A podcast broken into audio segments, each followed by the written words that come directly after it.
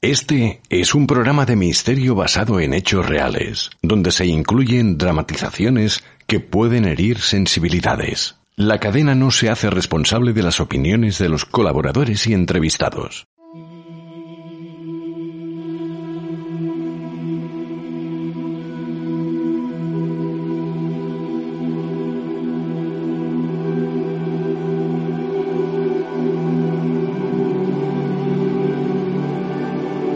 Esta es nuestra parte más misteriosa.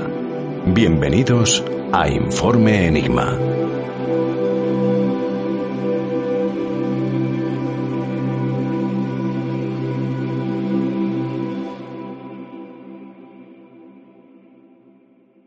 Put your hands into the water, let your mouth go sick and dry. Put your life into your death now, let them sing till you die.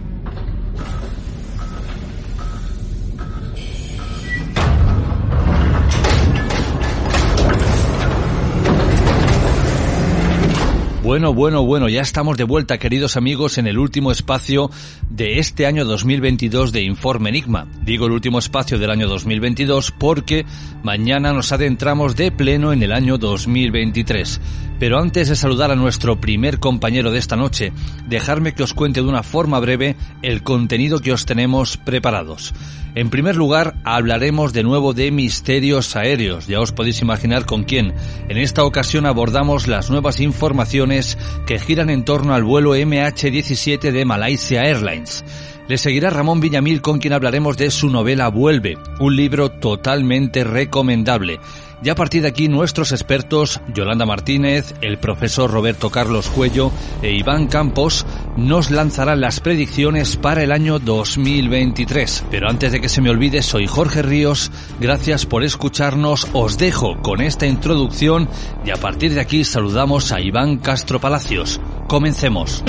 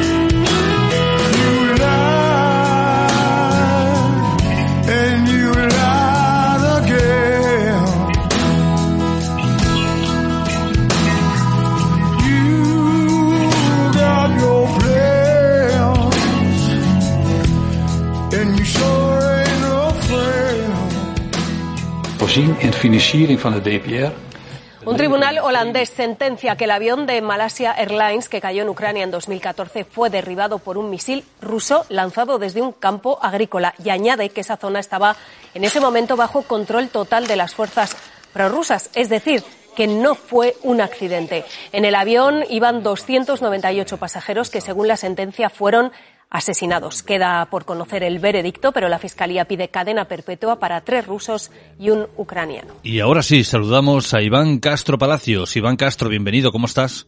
Bien hallado, Jorge. Muchísimas gracias por tu invitación al programa otra vez más. Muy bien. Os deseo a todos que, que estéis pasando unas felices fiestas y, y que acabemos y entremos bien en el próximo año 2023. Y, y, nada, aquí pues con mucho gusto siempre contigo en tu programa. Muchas gracias. Como ya hemos dicho en la introducción, Iván, hoy hablamos de las nuevas informaciones que giran en torno al vuelo MH17 de Malaysia Airlines, aquel que se cobró la vida de 294 personas en los cielos de Ucrania en el año 2014. Pues sí, eh, nunca mejor dicho. La verdad es que si la actualidad en Ucrania ya prácticamente después de un año de guerra pues sigue abriendo eh, periódicos, telediarios y noticiarios, pues eh, ahora eh, prácticamente hace un mes escasamente hemos tenido novedades que vienen no de Ucrania ni de Rusia, pero sí de Holanda, porque precisamente en Holanda es donde se estaba juzgando el caso del que tantas veces hemos hablado en tu programa, Jorge, como ha sido pues el derribo de ese vuelo de Malaysian Airlines, el, el vuelo MH17, que, que, sucedió aquel 17 de julio del 2014, muy curiosamente, pues prácticamente tres meses después de haber desaparecido otro avión idéntico eh, de la misma compañía sin que todavía sepamos eh, a ciencia cierta dónde ha terminado ese, ese avión, ¿no? Que como era, como todos sabéis, era el vuelo el MH370 de Malaysian Airlines. Pero de una forma breve, Iván, ¿qué ocurrió aquel 17 de julio del año 2014 en los cielos de Ucrania? Bueno, el 17 de julio de, del 2014, eh, ese vuelo de, de Malaysian Airlines, pues eh, había despegado eh, de, de, Holanda y se dirigía a, a, Malasia. Y al final es un vuelo que es eh, derribado sobre los cielos de Ucrania, más o menos, más o menos no, en concreto, asesinaron a 298 personas, 80 niños, nada más y nada menos, que iban a bordo de ese, de ese vuelo, y eh, al principio, eh, claro, eh, nos extrañó primero que se derribara un avión comercial, ¿no? A todas luces se veía que, el vuelo era un vuelo eh, comercial, regular, no había ningún tipo de problema a la hora de identificar ese tráfico. Se habló en su momento de que varios minutos antes o varios minutos después habría pasado el avión de Putin por allí que era pues prácticamente un blanco muy similar en el cielo. Y luego ya eh, se fueron un poco eh, aclarando las circunstancias y lo que sí sabía es que alguien lo que sí se sabía es que alguien había derribado el vuelo. Y probablemente que lo habrían derribado con un, con un misil o con algún tipo de artefacto que se hubiera lanzado desde la tierra hacia, hacia el aire, pues eh, un poco en contra del avión, ¿no? Y bueno, al final se asesinan a 298 personas, en su mayoría eran además pues eh, pasajeros holandeses, eh, eran había de muchas nacionalidades, pero principalmente holandeses, viajaban desde Ámsterdam hasta Kuala Lumpur y ese 17 de julio del 2014 el avión cae eh, derribado en mil pedazos, destruido totalmente en el aire. Sus restos caen en esa zona de Ucrania, era una zona prorrusa en ese momento, como era Donetsk, que está pues tan, tan de actualidad hoy en día en el este de Ucrania, y al final, eh, cuando se empieza pues a investigar un poco, si se sabe que algún tipo de armamento tierra-aire lo derriba en el, en el suelo, eh, perdón, en el aire. No solo eso, sino que además hemos sabido muchísimas cosas más. Hemos eh, sabido que, por ejemplo, los tres pilotos que iban en la cabina del Malaysian Airlines eh, fallecen al, in al, instante, asesinados por la metralla que muy posiblemente explota muy cerca del avión. Eh, dentro de la cabina fue tal el caos y el horror que en milésimas de segundo, cuando estalla ese artefacto cerca del avión, eh, los niveles de oxígeno en el avión, por ejemplo, se reducen drásticamente, todos los pasajeros pasan a un ambiente de frío extremo, hay un flujo de aire muy poderoso que revienta todo lo que hay dentro del avión, objetos volando por todos los sitios y al final ese avión se despedaza en varias partes y cae al suelo eh, en Donetsk, ¿no? Y mueren esos 298 eh, pasajeros. 196 eran holandeses, había 38 pasajeros australianos y había, como he dicho antes, eh, 80 niños, 80 menores de edad que mueren asesinados ese día. Eh, el 17 de noviembre, hace un mes y poco, de este 2022, hay un veredicto en el juicio de este caso, de, del caso del derribo de, del MH17, y eh, la justicia de Holanda, a través del Tribunal de la Haya, conocido por todos, pues eh, mm, publica el veredicto contra tres de cuatro acusados que había por ese derribo del avión de Malaysian Airlines. Los acusan de haber matado o de haber asesinado a 298 personas y esta decisión judicial pues es sin duda, Jorge, un paso adelante para encontrar un poco más la verdad de todo de este caso, para lograr desentrañarla, aunque lo básico y lo principal sí lo sabemos y las causas también, cosa que en el en el caso del MH370 de Malasia desaparecido, hoy por hoy no tenemos prácticamente ninguna, ninguna prueba. Y es un paso adelante para juzgar y para encerrar a los culpables del derribo del Malasian 17, ¿no? Eh, este, este avión se recuperó, pues, eh, todas las partes se recuperan en Ucrania. De hecho, eh, cuando el avión se derriba, prácticamente pasan días enteros hasta que los investigadores eh, europeos, los investigadores malayos, los investigadores de Boeing, americanos, etcétera, pueden llegar a la zona porque era una zona en guerra y, los cadáveres de los propios pasajeros pues pasan días tirados allí en el campo hasta que eh, eh, se empiezan a recuperar poco a poco y, y gracias a un acuerdo entre las dos naciones en guerra, digamos, pues se permite un poco el paso de los investigadores para que, bueno, empiecen a averiguar un poco lo que, lo que ha ocurrido allí, ¿no? Hay declaraciones de, del primer ministro de Holanda, Mark Rutte, que eh, lo que dice es que el veredicto de culpabilidad contra esos tres de los cuatro acusados, eh, pues es un progreso muy importante para saber la verdad, ha dicho en prensa lo siguiente, el veredicto en el caso del MH17 se esperaba desde hacía mucho. Es bueno que en este momento lo hayamos alcanzado. Es un paso adelante. Aunque es muy importante, este veredicto no es la conclusión final. No se trata del final, todas las partes tienen todavía derecho a apelar la decisión, pero quiero reiterar que se ha dado un paso importante y con suerte esto mismo sentirán los allegados de las víctimas. Son palabras de Mark Rutte, primer ministro eh, holandés. ¿Quiénes son los acusados? ¿Quiénes se han sentado en el banquillo o no? Porque en este caso se han juzgado, como se dice, in, in absentia. Lo explicaremos luego, ¿no? Es un poco en ausencia. Sabemos quiénes son, pero no los tenemos físicamente capturados. Los principales acusados eran Igor Girkin, que era un exoficial del ejército ruso.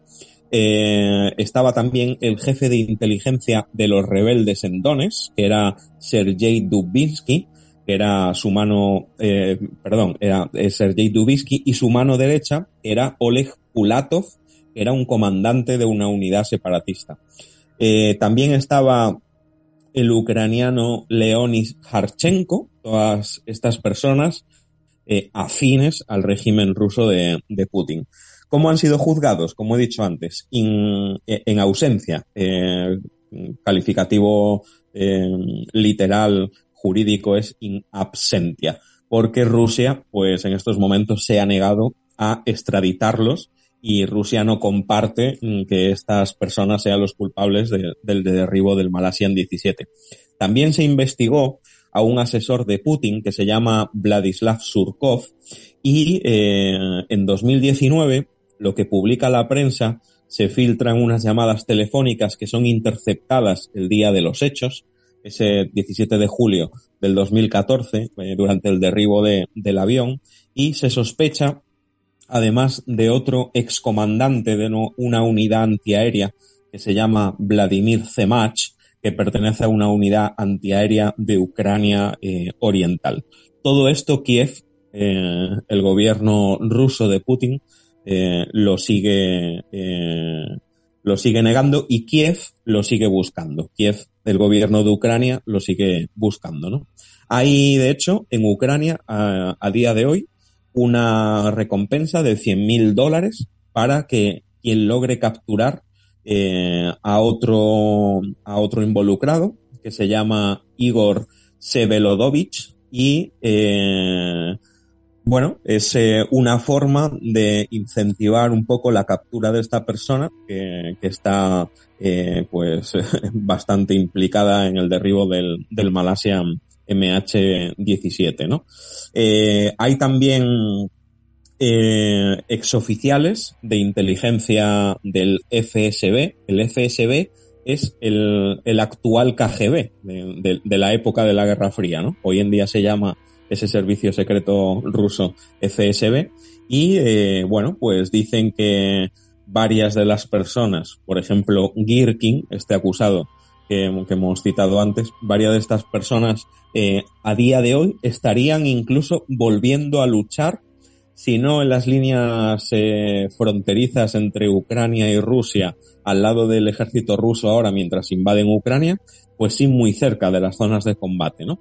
De hecho, a este Girkin en octubre del 2022, es decir, hace solo dos meses, eh, lo fotografiaron en el sur de Rusia, estaba cerca de la frontera con Ucrania, mmm, se dieron datos, vestía gorra militar, tenía una pistola a la cadera, vestía un gorka, que es un uniforme verde de las tropas de montaña eh, rusas, y eh, son además uniformes que ya los separatistas usaban pues allá por 2014, ¿no? Y eh, el 12 de abril del 2014, unos meses antes del derribo del Malaysian MH17, ya Girkin y 54 hombres más armados habían ocupado eh, una ciudad al norte de, del Donbass, en Ucrania, que se llamaba Sloviansk, y ya él ya tenía presencia en la zona que posteriormente ocurrió, ¿no? El derribo de, del Malaysian MH17. Él, eh, bueno, se dice por, por parte de los servicios de inteligencia ucranianos, y no solo ucranianos, sino los extranjeros, que este mismo Girkin es el que habría encendido realmente el polvorín en esta zona del Donbass, al este de Ucrania, que desataría esa, ese gran conflicto que al final fue eh, causante del derribo del, del Malaysian MH17 en Ucrania tres meses después, ¿no? El juez del Tribunal de la Haya los ha condenado a Girkin, a Dubinsky, a Leonin Harchenko a cadena perpetua in absentia, es decir, en ausencia. No los tenemos físicamente, están refugiados en Rusia, pero han sido condenados a cadena perpetua. El día que los localicen y los capturen, irán directamente a la cárcel a cubrir a cumplir cadena perpetua por el asesinato de esas 298 personas a bordo de, del avión. ¿Cómo derribaron el avión? Pues hay que recordar también que el, el sistema que se usó para derribar el avión era un sistema de misiles Buk que fue el, el utilizado para alcanzar el MH17. Eh, Hay un cuarto acusado que sí ha sido absuelto y bueno, eh, parece ser que primero se le implicaba y luego no, ha quedado pues prácticamente libre y, y ya no está bajo sospecha. Y lo que sí se sabe es que el fabricante del sistema de misiles Buk es eh, un grupo que se llama Almas Antei y eh, según las propias investigaciones eh, de este grupo, eh, Almas Antei, eh, ellos mantienen que el misil Buk fue disparado desde un lugar que controlaba Kiev, Ucrania. Es decir, que ellos dicen, los fabricantes del Buk, que ningún ruso ni ningún prorruso disparó ese misil, sino que habrían sido tropas ucranianas. Hasta el momento no hay ningún tipo de prueba que hayan aportado y lo que sí tenemos es un montón de pruebas de los prorrusos y de gente afín a Putin, incluidas llamadas que se hicieron desde el propio Kremlin donde asumían que habían derribado ese, ese avión, ¿no? Eh, también hay un dato, en noviembre del 2014, la, televisión estatal rusa eh, presenta pues eh, unas supuestas fotografías de un caza que sería un caza ruso de las Fuerzas Aéreas Rusas y estaría volando muy cerca del MH17. Parece ser que ese noviembre del 2014, el año en el que abaten al MH17, unos meses después, eh, pues eh, se vanaglorian un poco de publicar esas eh, fotografías en la, en la televisión estatal de Rusia. No, no trascendió mucho más en su momento, sin embargo ahora sí parece ser que, que, que han salido ya eh, a la luz y, y, los responsables en el juicio parece ser que las, que las han podido ver. Y eh, bueno, pues mm, al finales del 2019 también eh, hay otro, otro director de canal de televisión rusa que se llama Konstantin Ernst, que eh, admite que mm, eh, en una entrevista que esas imágenes que se publican en noviembre del 2014 en otra televisión, que, habían sido un error, que esas fotografías no pertenecían a ningún caza ruso, que aquel avión no era el MH17, en fin, dan un sinfín de, de pruebas en, la, en los primeros meses luego se echan atrás y yo creo que se han dado cuenta de que el mundo entero está intentando darles caza para juzgarles y condenarles y meterlos en la cárcel por el crimen tan brutal que han, que han realizado, ¿no? Eh, el avión Jorge, el MH17, cubría lo que te dije antes, esa ruta Amsterdam, eh, Lumpur, y cuando está sobrevolando el este de Ucrania, en la misma zona que está bajo control militar de las milicias separatistas de Donetsk, le impacta un misil tierra-aire, el Buk, y lo derriba. Eh, asesinan a todo el mundo al instante prácticamente. ¿Y qué pasa? Que los investigadores holandeses que llegan al terreno lo que consiguen son restos carbonizados de, del Boeing 777 que eh, están eh, impregnados de presencia de restos del misil tipo Buk. Por eso, al final, pues eh, los investigadores lo que hallan son las pruebas, al menos que confirman que, que, el arma que se ha utilizado para derribar el avión es un Buk y a partir de ahí podemos tirar del hilo para saber quién tiene en su arsenal misiles Buk, en qué zonas estaban moviendo en ese momento, eh, etcétera. Los restos del misil Buk son eh, localizados entre los escombros del fuselaje del MH17. Eh, se comprueba y se constata que son de esa familia, de la familia Buk. En concreto, las piezas más enteras que se encuentran del misil es un tubo de escape del misil y, y por eso, gracias a eso, se sabe el tipo y la clase de, de misil. Sin embargo, lo que no se obtiene en el registro en el lugar ni en, ni en la búsqueda de restos es el número de serie o el número de identificación de dicho misil. Así que eh, los expertos militares que han estudiado los restos del misil eh, declararon en el juicio que sin ese número de serie o de identificación es totalmente imposible saber el año de fabricación. Si no se sabe el año de fabricación es muy difícil saber en qué lugar se fabricó dicho misil y en qué arsenal estaría almacenado. Si conociéramos el arsenal en el que está almacenado, pues quizá saldrían incluso pruebas muchísimo más directas para saber eh, no quién disparó, porque quién disparó sí ya lo sabemos y los tenemos en el banquillo, al menos in absentia, pero sí de dónde salió la orden de derribar aquel avión, porque no sale de los prorrusos del Donetsk en Ucrania, sale de muchísimo más arriba y gracias a las llamadas eh, que fueron interceptadas, las órdenes salen prácticamente del Kremlin, o sea, es algo eh, increíble e impensable. O lo era en 2014, porque ahora, dada la situación de guerra, ya no podemos decir que nada de lo que provenga de Rusia es impensable o, es in, increíble, ¿no? No, no se ha descartado, eh, de todas formas, que eh, el avión fuera también eh, acompañado en, en, en, ese derribo por algún tipo de apoyo de aeronave militar, eh, aparte de dispararle el Buk. eh, que hubiera presencia de aviones militares alrededor del avión como para querer asegurarse de que había que destruir eh, el avión. Y sí puede haber o hay pruebas presentadas en el juicio que han demostrado que habría habido en partes del fuselaje del avión eh, un ataque con armas aire-aire y habría restos incluso de ráfagas de balas trazadoras. Tanto el, el tipo de arma aire-aire como esas ráfagas disparadas de balas trazadoras tendrían que haber sido desde un avión en movimiento cerca del MH17. Es decir, no es de un arma que esté eh, en el suelo, que sea un misil tipo buque exclusivamente y que sea un arma tierra-aire, ¿no? Para que nos, para que nos entendamos.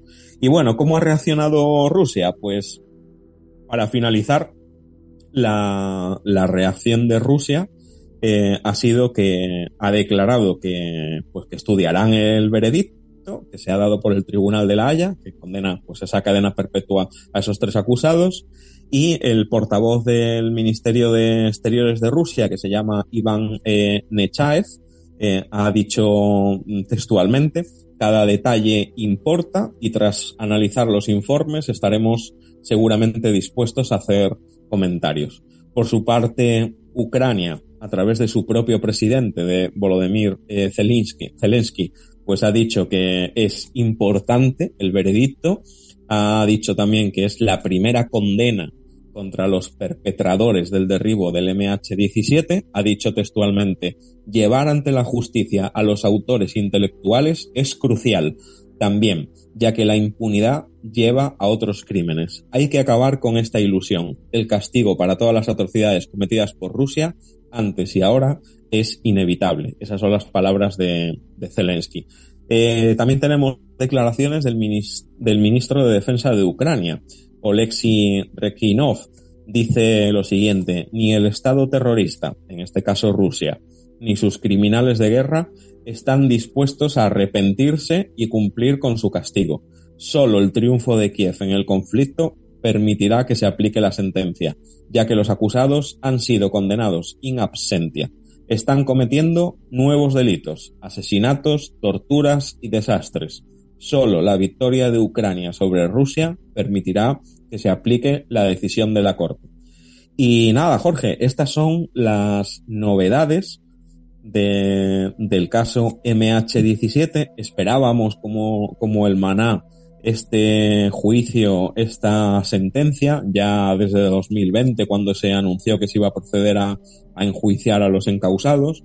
Y bueno, Mm, creo que no se cierra del todo el caso aquí, aunque lo más importante sí ha quedado esclarecido y se sabe quién apretó el gatillo y se sabe a quién asesinaron y se sabe con qué arma y, y, se sabe lo que sufrieron esas personas en su muerte, pero no se ha cerrado del todo el caso porque no tenemos todavía sentado en el banquillo, ni siquiera acusado o sentenciado en, en absentia al, líder intelectual, digamos, de, haber dado esta orden para derribar el Malaysian MH17 eh, en pleno vuelo, nada más despegar de Holanda cuando estaba atravesando los cielos de Ucrania.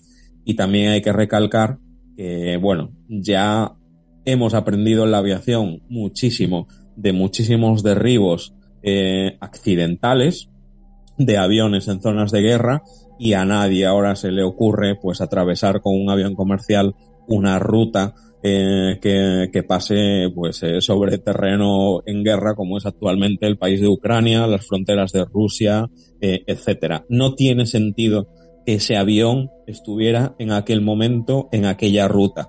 Y si lo estaba, es porque se aseguraron de que las armas que se estaban utilizando en aquella guerra en el suelo no alcanzaban esos niveles de vuelo el avión volaba a muchísima altitud y aún así consiguieron derribarlo y consiguieron abatir el avión matando a 298 personas.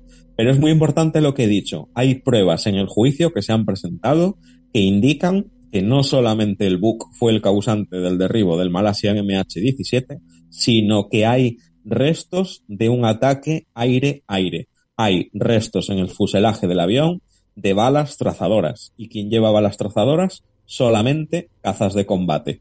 No tenemos la bandera de esos cazas, ni tenemos la prueba ni la fotografía, pero todo se intuye de que seguramente eh, habrían sido cazas rusos. Se intuye, porque las pruebas tampoco las, las tenemos, ¿no, Jorge? Todo esto, Iván, tiene pinta cabeza de turco, es decir, cogemos a dos o tres personas, decimos que han sido ellas, las condenamos a cadena perpetua y dejamos en paz a las cabezas pensantes. Y es que, como ya he dicho antes, todo lo que tiene que ver con Rusia no acaba bien. Sí, de hecho, las, las llamadas que se, que se interceptan eh, son eh, la, las grabaciones de conversaciones telefónicas que se interceptadas que se publicaron en, se interceptan en julio de, del año 2014, el, el, el, mes en el que se derriba el Malaysian MH17, y son llamadas que se producen en días anteriores y posteriores al derribo del avión, cuando es alcanzado por el misil Buk, ¿no? Eh, supuestamente. Una de las conversaciones habla de la llegada a Donetsk de militares del entorno del ministro de Defensa ruso, por aquel entonces era Sergei Shoigu, y ese nombre, Sergei Shoigu, se repite constantemente en otras llamadas interceptadas. Además, también hay presencia en esas llamadas del director del Servicio Federal de Seguridad de Rusia, ese famoso FSB, que como os he comentado antes es el antiguo KGB. ¿Quién era? Alexander Bortnikov. Y eh, también, a su vez, en esas conversaciones grabadas está el nombre de uno de los principales asesores del presidente Vladimir Putin, Vladislav Surkov están mm, perfectamente grabados y perfectamente interceptadas esas llamadas donde se implican, eh, vamos, eh, de lleno. En esas conversaciones se nombra también a Sergei Asionov, que era por entonces la máxima autoridad en Crimea en el momento del derribo de, del vuelo MH17. Se nombra a este famoso Igor Girkin, el que he comentado antes, que era un antiguo oficial del ejército de Rusia, por cierto a Girkin se le apodaba Strelkov y se, se nombra varias veces ese apodo en las llamadas. Y también se nombra pues eh, a un ministro de defensa del enclave separatista en la región eh, de Donetsk. Fíjate si, si tiene trascendencia que no es cosa de un batallón que se le haya, se le haya ido la olla, haya apretado un, un gatillo y haya disparado un misil contra el primer avión que hayan visto. Que en esa zona, en días anteriores, sí se habían derribado aviones de transporte militares de, de ambas naciones, pero principalmente ucranianos. Sí había habido derribos militares, pero a nadie se le ocurriría disparar contra un avión comercial, ¿no? Además, pues ya ni te cuento de otra nación, con otras nacionalidades, etcétera, porque al final es echarte a muchísimos países eh, encima, ¿no? Y bueno, al final, eh, tal y como dijo mm, el, jefe de la unidad de investigación criminal de la policía holandesa, que se llama eh, Andy Krag, dijo que el análisis de las declaraciones de los testigos, de otras informaciones, lo que revelaban era la influencia de Rusia en cada decisión que se tomaba en la República de Donetsk. Eh, no era un simple apoyo militar, el del Kremlin, era que todo, todo lo se decidía en el Kremlin, todo lo que iba a pasar y todo lo que estaba pasando, eh, perdón, en Donetsk. Con lo cual, pues, bueno, yo creo que queda más que probada la implicación eh, en el derribo del MH17 de, del gobierno de Putin principalmente. Ya veis que todo lo que tiene que ver con Rusia y Ucrania, Ucrania y Rusia, no solo sigue muy latente, sino que no es del todo claro. Pero bueno, estaremos atentos a, esta, a este caso y a ver finalmente cómo se resuelve. Iván Castro, como siempre, compañero, ha sido un placer que hayas estado con nosotros en este último espacio del año 2022 y te emplazo para escucharnos en el próximo año 2023. Un fuerte abrazo, compañero. Pues aquí seguiremos, eh, como siempre, Jorge, informando de la actualidad de los temas que tocamos, porque nos caracterizamos porque en Informe Enigma no tocamos un tema y lo olvidamos, sino que además seguimos la actualidad de ese tema y hasta que no sea caso cerrado no, no nos olvidamos de este tipo de, de historias. Así que mmm, te prometo a ti y a toda la audiencia que cualquier novedad pues la seguiremos contando en, en tu programa. Otro abrazo, Jorge. Muchísimas gracias. Un abrazo.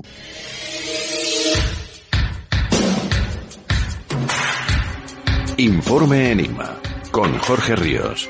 Los relatos más misteriosos de nuestra sociedad.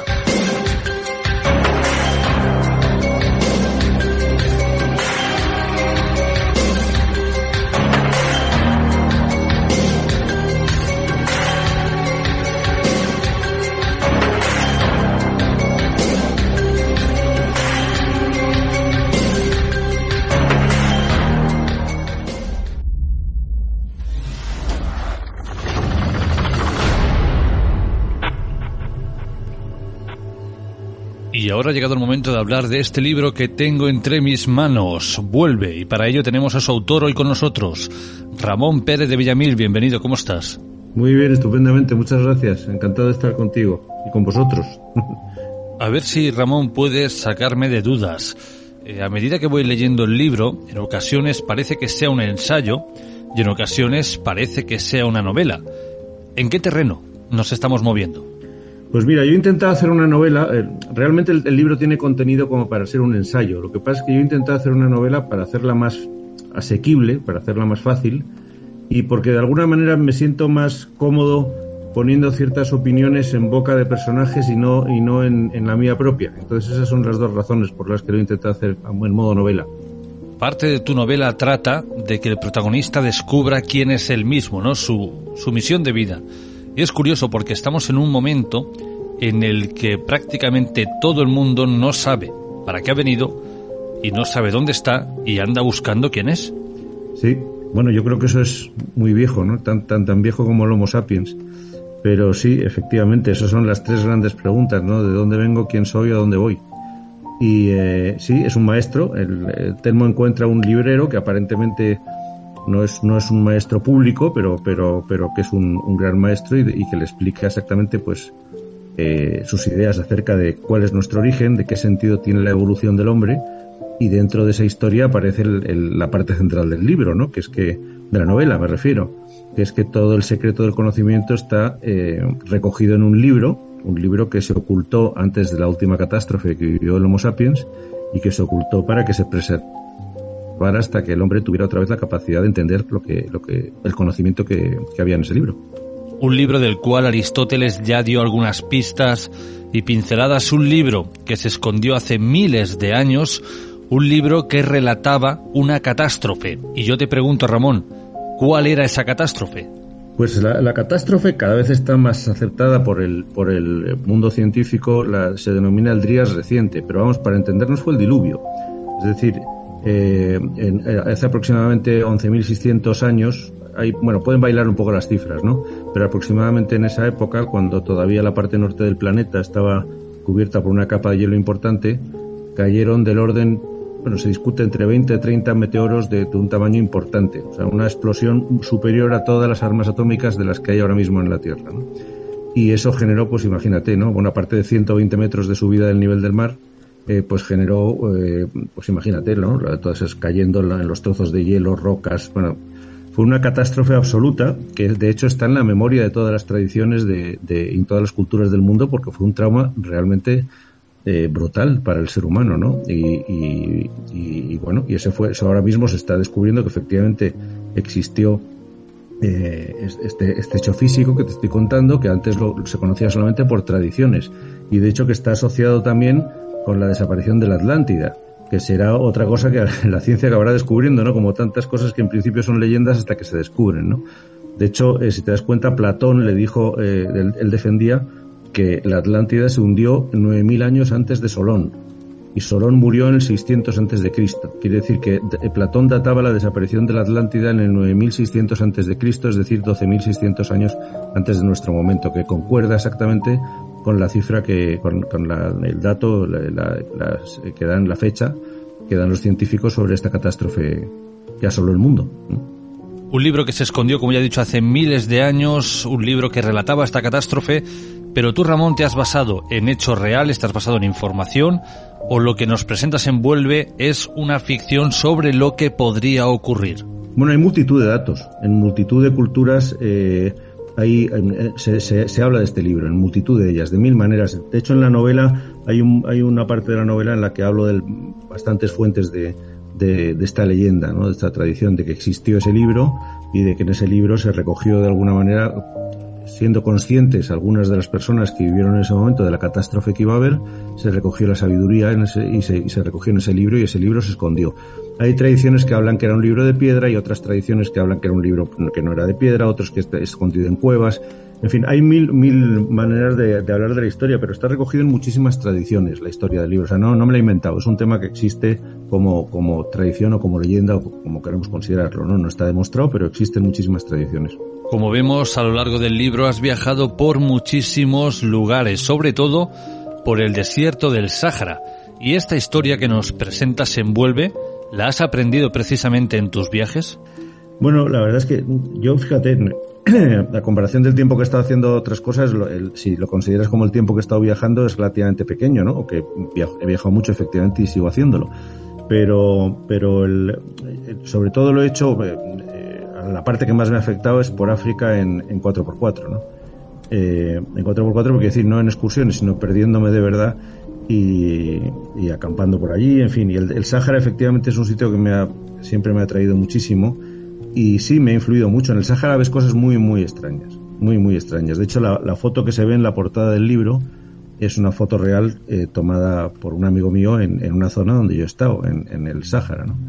Hay una zona que, en la que también se habla en la novela, que es para mí especialmente llamativa, que el, eh, el río Dra, el río Dra es un, es un río que hay en Marruecos, el palmeral más grande del mundo, que hasta hace, se discute 700, 800 años, eh, desembocaba en el Atlántico, es decir, iba rumbo sur y giraba luego hacia el Atlántico.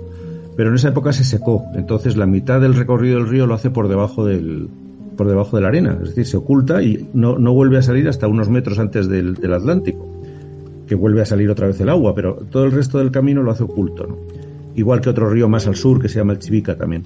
Y entonces el recorrido por esa zona de desierto, que es una zona bastante perdida, te encuentras con multitud de cosas muy curiosas, ¿no? incluidas estas formaciones como la que se ve en la portada, que claro, eh, los primeros que la vieron decían que eran cometas. Son gigantescas, son enormes, solo se aprecian de verdad desde el aire. Y están hechas en mesetas con multitud de piedras que han subido a las mesetas para hacer la formación.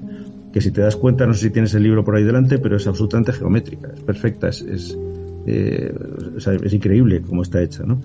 Y eh, si, tú, si tú ves ahora mismo ese, tipo de figuras, dices, bueno, les llamaban cometas cuando las descubrieron a lo mejor hace 40 años. Pero la realidad es que si tú ves el último diseño del B-22, del bombardero americano más moderno, ese es el diseño. Entonces yo creo que nos va a acabar pasando como tantas veces, ¿no? que conforme la ciencia avanza vamos entendiendo las cosas. Eso no es una, una forma de una cometa, en mi opinión es lo más parecido que hay a los aviones más modernos que hay. ¿no? Y en, esta, en este camino que te digo del, del, desierto, en este en concreto, aunque hay muchas otras zonas del desierto donde lo encuentras, hay multitud de figuras de este tipo que, que llaman mucho atención, y petroglifos y grabados y, y, cosas muy extrañas, ¿no? que de alguna manera pues yo creo que nos vuelven a recordar, como tantas cosas que hay en el mundo, que efectivamente hemos perdido la memoria de la historia del Homo sapiens, yo creo. Conocemos pues eso, los últimos 7, 8 mil años muy bien y tenemos una serie de datos que cada vez, bueno, más o menos, ¿no? Que el Homo sapiens puede tener 300.000 años de antigüedad, pero claro, de los 300.000 años que eh, inició la vida del Homo sapiens hasta los 5.000 que se supone o 6.000 que empezó la civilización, es muy difícil creer que durante 295.000 años un Homo sapiens como nosotros, que es una especie curiosa, arriesgada, inventiva, viajera, eh, no se desarrollara de alguna manera, ¿no? Entonces yo creo, bueno, yo creo y mucha gente cree que hay indicios como para sospechar por lo menos que hubo otra civilización, por lo menos otra civilización más avanzada, eh, que se perdió en esa catástrofe. Y esa es un poco una parte importante de la base de esta novela. Tengo la portada ante mí, sí que es cierto que parece el bombardero B-23, aunque también parece un córner de un campo de fútbol, pero es una figura geométrica perfecta. Y yo te pregunto, Ramón, ¿por qué elegir esta fotografía para ilustrar la portada del libro? Pues esta figura es la base del libro porque a mí, de lo, desde lo que más me llamó la atención de, esa zona del desierto, ¿no? Entonces yo en, el, en, la novela tengo que al final, eh, claro, no quiero hacer spoilers, ¿no? Pero tengo que, tengo que buscar un sitio, un lugar donde finalmente está escondido el libro.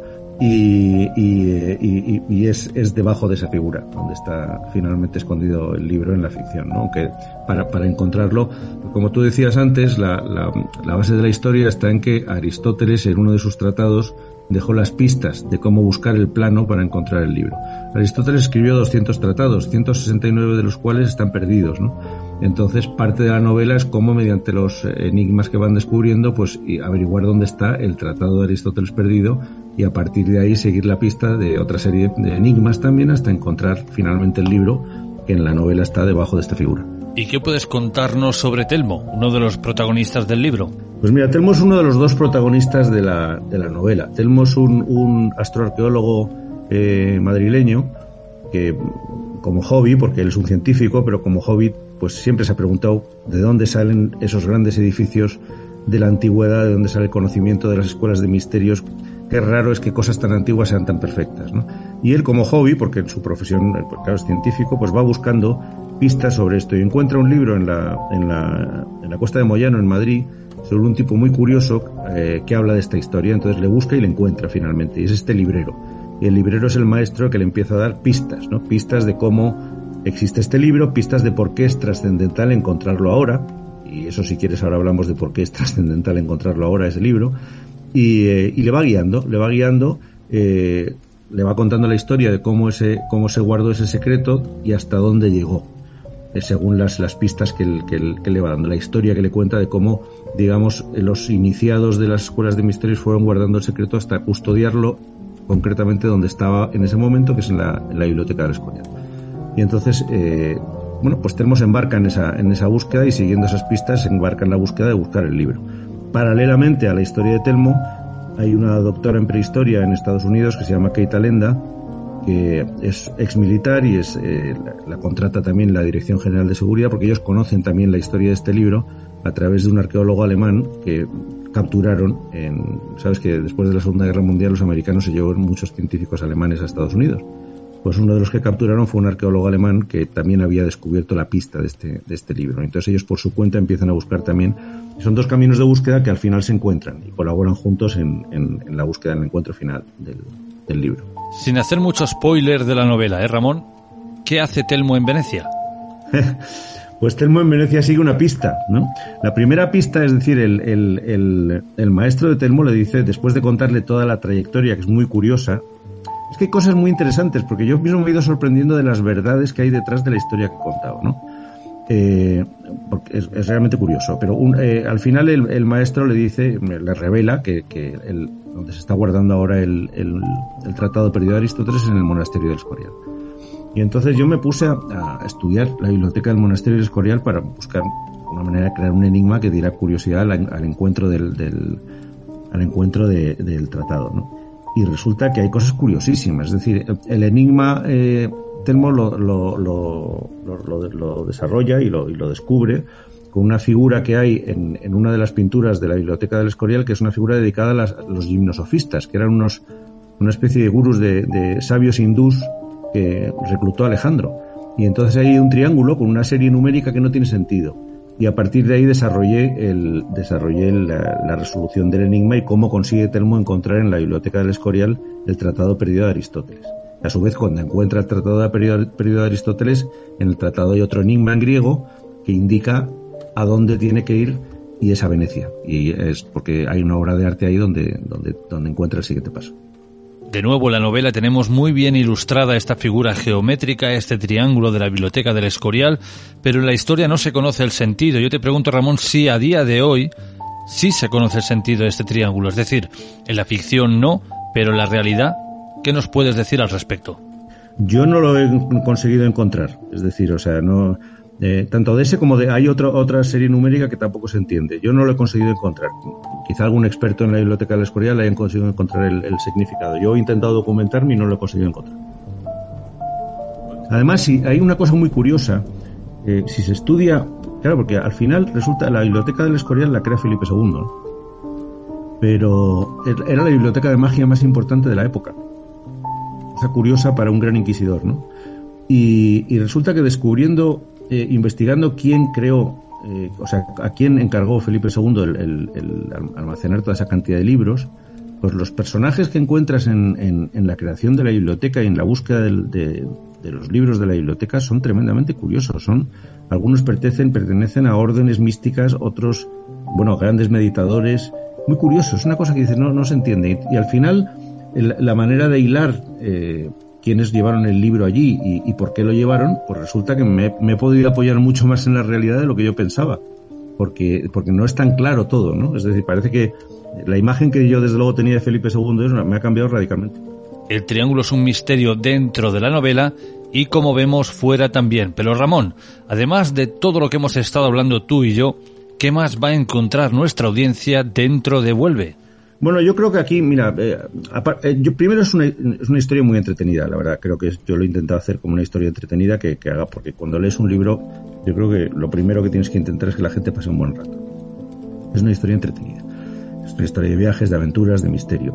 Yo he intentado meter dos contenidos esenciales, ¿no? que para mí son importantes. Uno, la conciencia de que efectivamente eh, en, esta sociedad yo creo que vivimos en una idea de que vivimos en un progreso continuo, ¿no? Es decir, que el Homo sapiens era un tipo que tenía un palo y una piedra y que a partir de ahí hemos hecho un progreso continuo que nunca termina, siempre ha sido lineal, ¿no? Hacia arriba, hacia arriba, hacia arriba, y que por lo tanto lo que nos viene por delante es más progreso.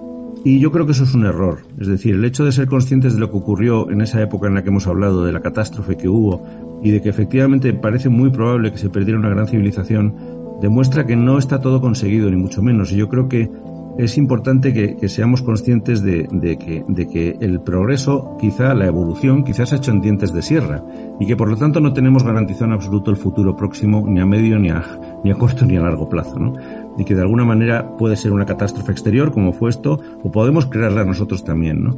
Entonces yo creo que esa perspectiva de saber que la historia del Homo sapiens no es tanto como nos la cuentan, sino que puede haber muchas más eh, cosas que no conocemos y por lo tanto unos baches que nos hemos olvidado de ellos, pues a lo mejor nos da una perspectiva menos cómoda, ¿no? Y, para mí es interesante contar esa, ese tema, ¿no? Y que la gente sea consciente, por lo menos, que se le genere la duda de, de esta parte que te estoy contando, ¿no? Y luego hay otra parte espiritual también en el libro. A mí me interesa mucho la espiritualidad y hay otra parte espiritual, es decir, el sentido de la evolución del hombre, ¿no? Y de hecho por eso existe también en esa en, en la novela discusión a, a, este efecto, ¿no? El, el, sentido que tiene que, el hombre esté en la tierra, bueno, pues para hacer de la tierra, es una de las discusiones que aparecen en un momento en el, libro, ¿no? ¿Que estamos aquí para portarnos bien y salir de aquí o estamos aquí para crear el cielo en la tierra? Estamos aquí, tenemos una responsabilidad de, evolucionar la vida en, en, en, la tierra. Y esa es otra de las discusiones a nivel espiritual que a mí me parecen también muy interesantes porque de alguna manera luego guían nuestra actuación aquí, ¿no? Y te decía antes al principio cuando hemos hablado de por qué era en la novela cuenta que es tan trascendental encontrar el libro, y es tan trascendental porque eh, ahora mismo vivimos un momento único en esta última parte de la historia que conocemos. ¿Y por qué es único? Porque el mal y el bien siempre ha existido, pero nunca han tenido medios para destruir la vida en el planeta o, interrumpir la evolución del ser humano. ¿no? Es decir, Atila podía ser un salvaje, pero por muy salvaje que fuera, no tenía los medios de destruir la vida en el planeta ni, de, ni, ni, ni la evolución del hombre. ¿no? Sin embargo, ahora mismo, eh, bueno, pues lo estamos viendo, ¿no? es decir, o sea, yo no sé cuántos países hay en el mundo con armas atómicas. Y claro, te das cuenta cómo el, al chico este, que, al, al, futbolista que le van a colgar en público porque ha apoyado la lucha de las mujeres en Irán, bueno, pues Irán es uno de los países que está a punto de tener ahora mismo la bomba atómica, ¿no? Es decir, el deterioro medioambiental el desarrollo tecnológico e industrial que hemos tenido es capaz, por primera vez en los últimos 7, 8 mil o 9 mil o 10 mil años, es capaz por primera vez de, de, de, de, destruir la vida en el planeta. ¿no? Por eso es en la novela importante el descubrimiento del libro ahora, porque estamos en un momento donde la lucha entre el bien y el mal, la luz y la oscuridad, pues es especialmente importante por los medios que, tienen las dos partes para la lucha. No sé si me, me he explicado a este respecto, que me parece importante. Querido Ramón, cuéntale a la audiencia dónde pueden adquirir Vuelve. Además, faltan muy poquitos días para la Noche de Reyes, con lo cual creo que es un regalo perfecto. Bueno, pues en las grandes plataformas, en, en Amazon, en la Casa del Libro, en el Corte Inglés, y luego lo pueden encargar también en, en su librería, que si no, si les apetece comprar su librería, lo pueden encargar en la librería y lo normal es que la librería se lo, se lo lleve en un par de días o tres días como mucho. Vuelve, un libro de historia, aventuras y, como no, mucho, mucho misterio. Ramón Pérez, Ramón Pérez de Villamil, ha sido un placer que hayas estado con nosotros. Un abrazo y hasta la próxima. Un abrazo, muchas gracias.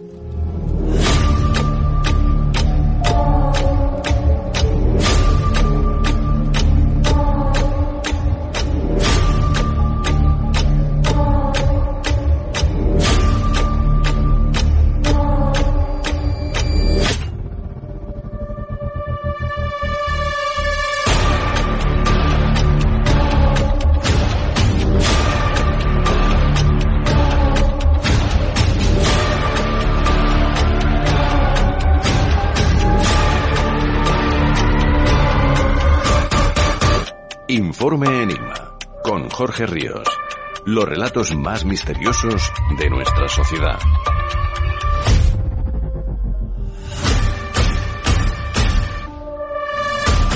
Hoy es viernes 30 de diciembre, eso quiere decir que estamos a un día, tan solo un día de que termine este dichoso año 2022, que no sé si dejarlo en la memoria como algo realmente terrible o recordarlo para no volver a aprender de nuestros errores, ya veremos. Pero como digo, nos queda un día para despedirlo y eso quiere decir que ahora tocan las predicciones para el próximo año, el año 2023. Yolanda Martínez, bienvenida.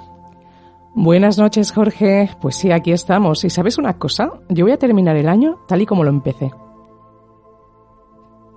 Con dos pies. Dos manos. soltera, me refería a eso. Ahí va. Vamos a mirar las predicciones. Luego dices que ya, eh, bueno, pues mm, empezamos bien. Vamos a mirar las predicciones para cada signo, para los que estamos solteros, para los que estáis en parejas, para los que estáis ahí, ahí. Pues vamos a ver qué nos depara también en el amor, la salud, eh, un poquito todo, ¿a que sí? Hoy he recuperado mi chuleta. Vamos con Aries. Vamos con el signo de fuego, vamos con Aries. La carta de la inocencia, el fluir. Bueno, Aries me dicen que va va a empezar el año de una manera que va a aprender muchísimo del año pasado. ¿Por qué digo esto? Porque me dicen que ha comenzado a vivir de una manera totalmente distinta, ha comenzado a, a dejarse llevar por otro tipo de energía, ya que es un signo de fuego que se condiciona demasiado mentalmente. Hay un nuevo inicio para vosotros. Ahora con el tarot de los ángeles que me he traído, le vamos a echar un vistazo a qué se refiere este nuevo inicio, porque hay una parte vuestra que os va a condicionar a si lo vais a hacer o no lo vais a hacer. Mira, yo creo que se refiere un poquito, os ha salido muchas cartas también de aire y es que hay preocupaciones excesivas relativas al dinero.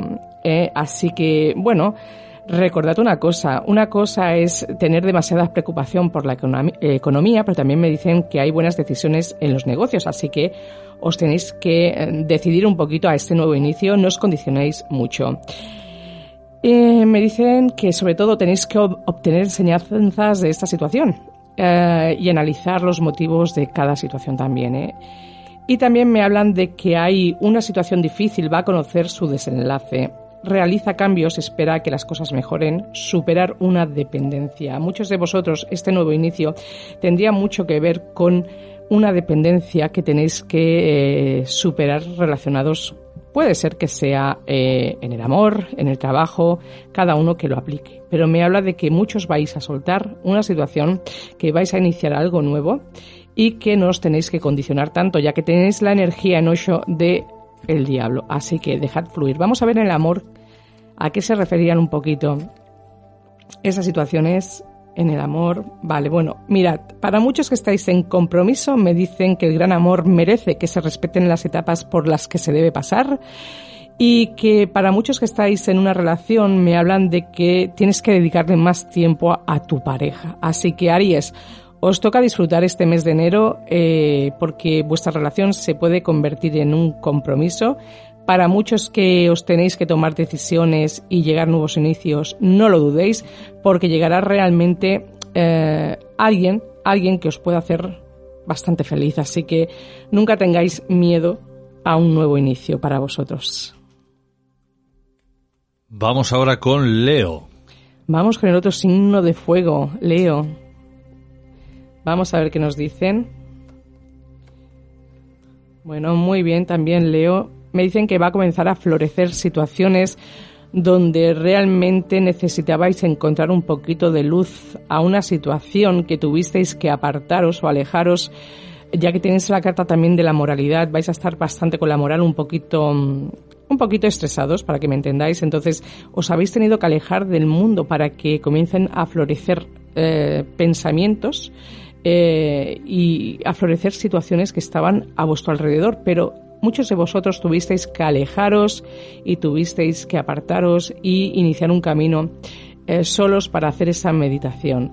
Pero si miramos en la carta de los ángeles, de, el tarot de los ángeles, me habla de que vais en, en, enero sobre todo vais a empezar con bueno, con relaciones íntimas bastante importantes, ya que aparece una persona bastante importante en vuestra vida, que reflexiones atentamente sobre las decisiones que tienes que tomar sobre tu vida sentimental y también me habla de muy buena salud.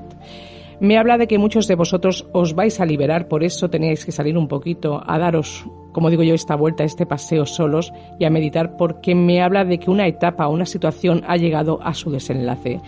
Hay una transformación muy importante y me habla de que ha llegado la hora de pasar a otra cosa. Así que, bueno, para los que os suene, me hablan de que va a venir una etapa de felicidad y abundancia para vosotros y que uno de vuestros proyectos va a acabar siendo un éxito. Así que leo muy bien. Vamos a ver en el amor, seguro que es ella, amor verdadero. ¡Jo, qué, qué bonito! Para los que estáis buscando pareja, me hablan de que eh, va a aparecer alguien que ya conocéis y que es una persona que ya conocéis para los que estáis solteros. Para los que estáis en pareja me habla de amor verdadero, me habla de que realmente habéis encontrado pues vuestra otra mitad. Y para los que estáis solteros me dicen que merece la, la pena la espera, la sincronización divina actúa sobre tu vida amorosa. Tened paciencia porque como dije, dice Beret, ¿eh, Jorge, que lo bueno siempre tarda en llegar, así que no perdáis esa paciencia. Hablemos ahora de Sagitario. Miedo me da a mí abrir Sagitario que no le salga el apego al pasado, ¿eh? Sagitario prohibido que salga aquí el apego al pasado porque si no... Vamos allá. Sanación, vacío. Bueno, por fin nos sale el apego al pasado. Muy bien, Sagitario. Me dicen que estáis sanando de una situación que algo os ha dejado muy vacíos. Eh, yo lo veo que estáis muy mentales igualmente en el tema sentimental. Hay algo, alguien os ha dejado muy vacíos en vuestra vida y estáis intentando sanar heridas. Muchos de vosotros también puede ser que eh, en el mes de diciembre fuera un mes difícil de salud para vosotros y me dicen que estáis sanando. Sagitario, no seáis tan mentales, tenéis la carta de la mente. Significa que os dediquéis, os pasáis demasiado tiempo a investigar por redes sociales o a investigar demasiado a otras personas y eso os provoca a veces como ansiedad, os provoca a veces eh, tener un vacío muy grande, así que mucho cuidado. ¿De acuerdo? Para los Sagitario, me dicen que va a haber un reconocimiento de un trabajo de gran calidad y que tenéis que mostrar espíritu de equipo. ¿De acuerdo? Recibir buenas noticias a propósito de asuntos financieros y deseo de conseguir cosas más complicadas para vosotros. Así que muy bien. Y también tenéis la carta del mago. Me dicen que estáis preparado, que tenéis los recursos o la capacidad de manifestarlos y que la vida siempre es mágica. Vamos a ver con el tarot de los ángeles qué nos tienen que decir. Nuevo amor, nuevo amor aparece para Sagitario. Me gusta porque por fin el apego al pasado ha desaparecido. Sí que tenéis, alguien os dejó un gran vacío, pero me habla de que llega alguien totalmente nuevo. Va a aparecer alguien totalmente nuevo para vosotros y me dicen que podéis amar sin miedo y deje que le ayuden sus amigos. Pida y acepte el apoyo de los demás. Qué importante es, si uno tiene buenos amigos, es pedir consejos. ¿A que sí, Jorge? Bueno, a he, veces. Dicho, he dicho buenos amigos. Ah, vale, ok. Pillo el mensaje. Vamos ahora con Tauro. Vamos a ver ese signo de tierra. Uno de los signos, eh, bueno, en general todos los signos de tierra son bastante cabezones, ¿eh? Esto te suena a ti de algo, ya que eres ascendente, así que estate al, atento porque esto te conviene escucharlo. Recordad, no escuchéis solo vuestro signo, sino vuestro ascendente, signo lunar si lo sabéis, más información tendréis y mejor, ¿verdad? Vamos a ver, la carta del juego, la postergación y tus guías. Bueno, aquí me habla de que sobre todo para Tauro va a haber un desbloqueo bastante importante. Se van a desbloquear situaciones que durante un tiempo había estado en un callejón sin salida y que sus guías, sus guías espirituales están ahí para anunciar buenas noticias. Me llaman, me hablan también de mensajes relacionados con el pasado. Llegan situaciones del pasado para vosotros y que llega una situación de, de, nueva visión, de ver las cosas desde otro punto de vista y que vais a tomaros la vida más como un juego. Qué importante es para Tauro que se toma la vida a veces demasiado en serio, que se tome más la vida como un juego. Me hablan de mensajes, cosas que estaban paradas o distanciadas y me habla de ver la vida desde otro punto de vista. ¿Os podéis sentir, Tauros, un poquito en un callejón sin salida durante un tiempo? No os preocupéis, es temporal. Las cosas van a mejorar, una situación difícil conoce su desenlace. También os recomiendan que vais a salir de viaje o va a haber un viaje dentro de muy poquito. Vale, a ver, Tauro, ¿cómo os digo yo esto? Me dicen que... Os... Con palabras. Con palabras, sí, sí, sí, sí. Pero Porque es radio, ¿entendéis? Si fuera televisión, con gestos, mímica... Tiene que ser por palabra, palabras y que se entiendan perfectamente a qué les voy a decir. Me dicen que hay un anuncio de una información que va a ser un poco, ¿cómo os diría yo? Que os comunican una verdad sin mostrar tacto alguno, ¿vale?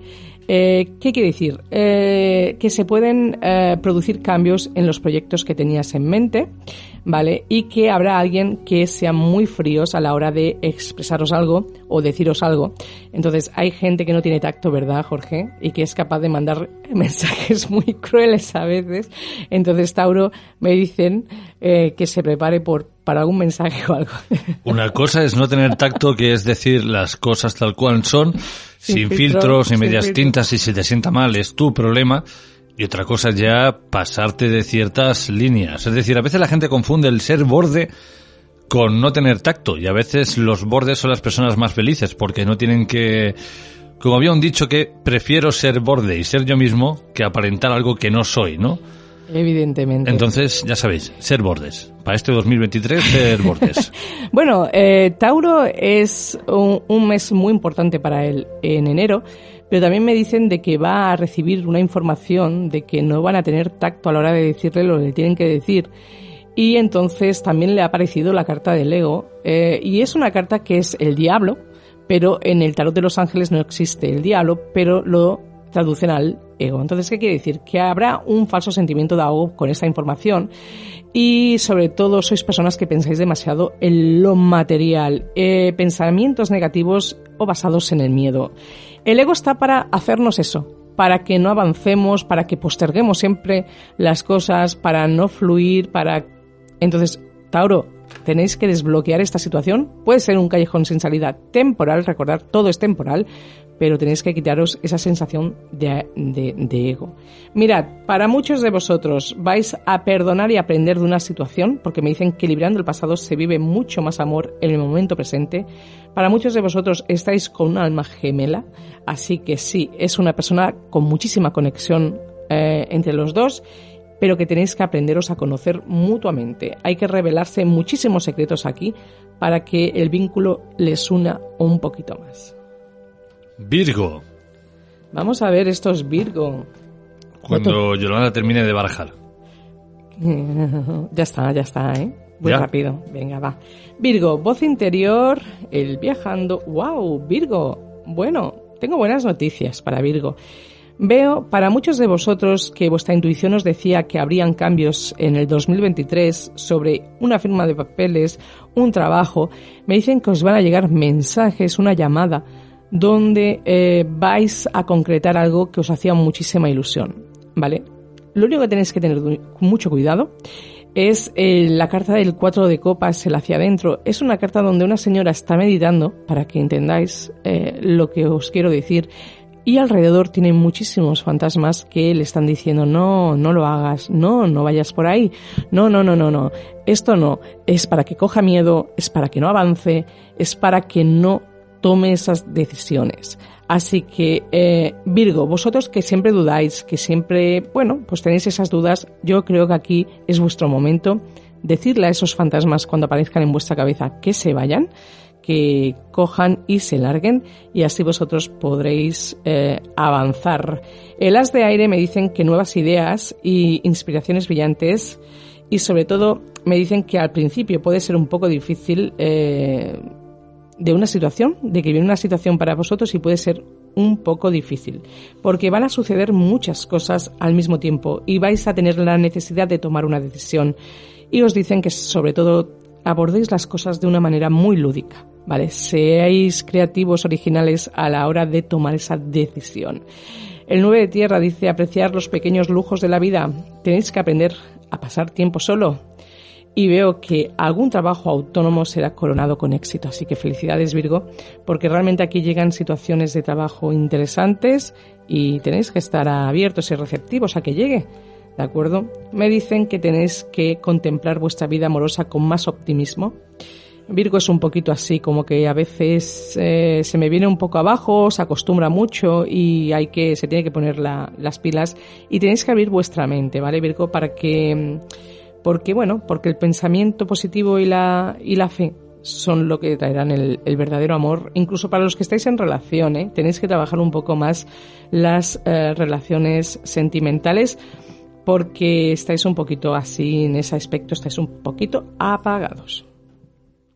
Capricornio. Bueno, Capricornio. Tela con los Capricornio, ¿eh? Yo digo, los Tauros son así cabezones, los Capricornios se llevan la palma. Vamos allá con Capricornio. Bueno, receptividad, muy bien la abundancia. Bueno, Capricornio, mira, ya os puedo decir ahora mismo, ahora que me estáis escuchando los Capricornios, ya podéis ir a una parada de cupones o de o de a jugar una primitiva, un euromillón y comprar. Tenéis la receptividad con la abundancia. ¡Wow! Por favor, por favor, por favor, ir a comprar algún décimo, alguna, no el número del niño porque son 20 euros, pues cómprate algo más sencillito, un cupón. Tenéis la carta de la receptividad y la abundancia juntas. Así que bueno, adelante, ¿eh, Capricornio. Probad suerte. Igualmente me dicen que vais a experimentar cosas nuevas este mes de enero. Vais a decidir empezar un mes muy optimista, con muchas ganas de iniciar cosas nuevas y también me dicen que os vais a apartar o alejar de personas donde necesitáis eh, apartaros porque me dicen que hay demasiadas batallas o demasiadas discusiones con alguien y os vais a desenganchar. Así que muy, muy bien para Capricornio, ¿eh? Mira, tenéis el sol además en el tarot de los ángeles, feliz desenlace, ideas brillantes conducen al éxito y que tienes que tener fe en ti mismo. Así que me dicen que el tiempo te apremia y que reflexiones atentamente con, los, con las cosas que se te van a ofrecer, porque es que vas a tener una victoria. ¿eh? Es el momento de anunciar buenas noticias, reconocimiento público y recompensas. Bueno, ya te digo yo que Capricornio el mes de enero se sale. Comprar lotería, aunque sea todo el mes, porque estas energías son para todo el mes de, de enero y viene algo con muchísima intensidad. Tenéis que superar una codependencia de alguien. La dependencia afecta a tu vida amorosa. Muchos de vosotros puede ser que estéis en una relación que se ha vuelto ya un poco de dependencia y uno no se tiene que olvidar de que venimos solos, nos vamos solos y hay que trabajar la independencia, eso siempre lo digo. Estáis, muchos de vosotros estáis en una relación que es, eh, de química, que hay muchísima química entre vosotros, que hay un, se siente una fuerte atracción magnética entre vosotros y la aprovechéis. Y para otros me dicen que dejéis estar una situación que deja que la situación prosiga a su fin. Para muchos de vosotros igual tenéis que decirle hasta luego a alguien porque hay una energía que debéis limpiar y purificar. Vamos ahora con los signos de aire. Géminis. A ver este Géminis, atento Géminis. De Tauro ya has pillado algo, ¿no? Vamos ahora por tu horóscopo. ¿Qué? Está muy calladito para ser 30 de diciembre, Jorge. Es que he comido mucho en, estas fiestas y voy a, voy a medio gas, ¿sabes? Ahora toca hacer el... Mira, además, Ahora voy a empezar a decir lo que dice todo el mundo. Voy a ir al gimnasio y tal. Bueno, no, no tienes la energía de ir al gimnasio. Mira la primera que te ha salido. ¿Cuál es? la pereza. Así está Jorge. Sí. Ya mismo ten cuidado que te conviertes en este señor. Te Ya faltan las mismo vengo con una hamaca al trabajo y me tumbo. Sí, es que está un poquito así apagado. ¿eh? Pero me dicen que es verdad que esto, tantas comidas, tantas fiestas, al final a uno lo cansan y lo cargan. Y tanto gastar. Y tanto gastar, por supuesto, que son unas fechas buf, tremendas. Pero bueno, eh, si gastas es porque tienes. Vamos allá. La carta de la pereza, con la conclusión, me dicen que se van a cerrar ciclos donde te habías acomodado a vivir demasiado bien, ¿vale? Y decides iniciar algo nuevo, totalmente distinto y totalmente nuevo, simplemente que necesitas comprender ciertas cosas en tu vida. Hay ciertas cosas en tu vida, pueden ser mensajes, eh, situaciones en tu vida que también me dicen que están provocando muchísimas cargas, pero te recomienda el tarot de Shosen que estés en silencio, que no digas nada, que no actúes, que dejes que todo fluya como tiene que ir para que eh, las cosas lleguen lo antes posible. ¿De acuerdo? Dice de que dedica tiempo a los que te rodean, eh, aborda las cosas de una forma sensata y enfréntate a los retos con bondad y comprensión. Eso te suena, ¿no? Que te tienes que afrontar un poquito a los retos con bondad y compasión. Aunque no lo creas, a veces tenemos que tener compasión de personas que no lo tienen hacia nosotros, pero es así. hay que tener compasión a veces, aunque no te lo creas. Dicen que estás agobiado de tanto trabajo. A ver, tanto trabajo. Yo ahora, no sé, para muchos Géminis me dicen que aceptéis la ayuda de los demás. La vida está un poquito desequilibrada. Preocupaciones de salud relacionadas con el estrés. Bueno, recordad que todo es pasajero la carta de la fuerza, una gran fuerza interior, desconfía de los juicios severos, perdón y compasión. Te habla mucho de perdón y compasión. es que perdonar a alguien, ¿eh? Pues si tengo que empezar a perdonar a todo el mundo que se está portando mal, yo creo que empalmo con el 2024. Vamos allá. Me dicen que para los que estáis en una relación, que hay mucho romanticismo, que los sentimientos son auténticos y dignos de ser vividos, que te mereces el amor, Géminis, claro que sí, pero también te hablan de amor propio. Quiérase a sí mismo primero, respetándote a ti mismo, te vuelves más atractivo a los ojos de los demás. Qué cierto es eso, ¿eh? Qué cierto de que cuando tú te valoras, esto sobre todo para los que están solteros, que no desesperen o si están en una relación que no les conviene, pues saberse querer un poco y poner límites. ¿De acuerdo?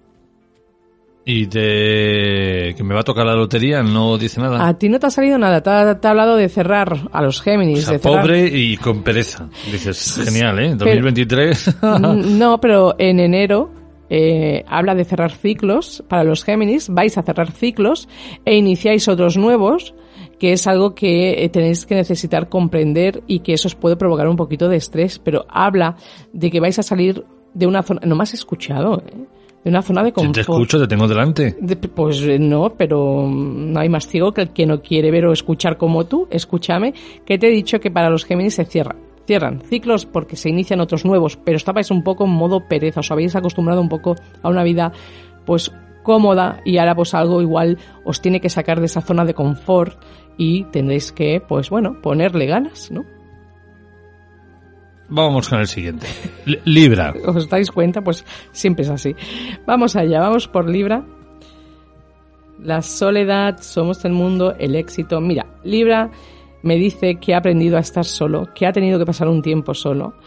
¿De acuerdo? Ha tenido que salir a meditar muchas cosas, que, que se ha tenido que alejar de muchísimas personas que igual se creían que de alguna manera le estaban beneficiando, pero no la han beneficiado. Entonces me dijo que se ha tenido que retirar un poquito de esta situación y que eso le ha llevado al éxito. Pero ¿qué le ocurre a Libra? Libra, como os he dicho siempre, son mis montañas rusas. Hoy estoy arriba, mañana estoy abajo. Os habla de un éxito, os habla de que llegan cosas y situaciones maravillosas, pero tenéis la energía del extraño. El extraño es el niño y para mí es el que se siente como el huérfano, el que no quieren o el que me han abandonado o que no me atrevo a cruzar esa puerta porque no hay nadie allí que me vaya a querer. Y no es así, no es así. Así que, eh, Libra, poneros las pilas porque realmente llegan situaciones muy buenas. Dicen que los ángeles os dicen que prodiga la abundancia a tu alrededor y que hagas realidad tus sueños, cuida de los demás y de ti mismo. El 8 de tierra os dice que hay un trabajo altamente cualificado y será recompensado. Me dicen que intentes aprender mucho sobre un tema determinado y es como volver a la escuela. Os va a tocar estudiar un poquito, Libra, o os vais a tener que poner un poquito las pilas en esa situación. ¿De acuerdo? Me dicen que tenéis que defender vuestras creencias y vuestras decisiones y mantente en tus trece y escoge tus batallas con mucho cuidado. Tened cuidado vuestras batallas porque Libra no siempre tenéis la razón, ¿eh? Os lo tengo que decir, como signo de aire, siempre a veces creéis que tenéis la razón y no es así, así que escoged con mucho cuidado vuestras batallas. Me dicen que para Libra están en una relación muy pasional o que muchos van a vivir en enero una relación muy pasional que va a comenzar a haber filtreo y veo una conversación a corazón abierto para los que están en pareja porque se necesita hablar sinceramente de sus sentimientos con la pareja. Aquí va a haber una charla bastante importante porque Libra se ha tenido que apartar un poco del mundo. Así que bueno, Libra, ahora vais a tener esa conversación, vais a poder hablar y arreglar las cosas.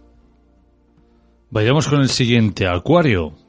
Vamos a ver, otro signo de aire. Venga, venga, vamos con aire. La carta del silencio, aire.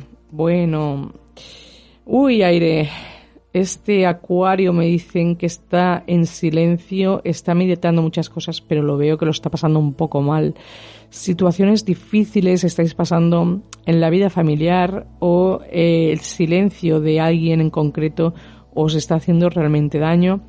También veo que puede ser un mes un poco difícil, el mes de enero, para muchos acuarios, porque podrían anunciarle algo sobre alguien de la familia un poco duro o difícil. Y tenéis, si mostráis una energía un poco de bajón, no os voy a engañar.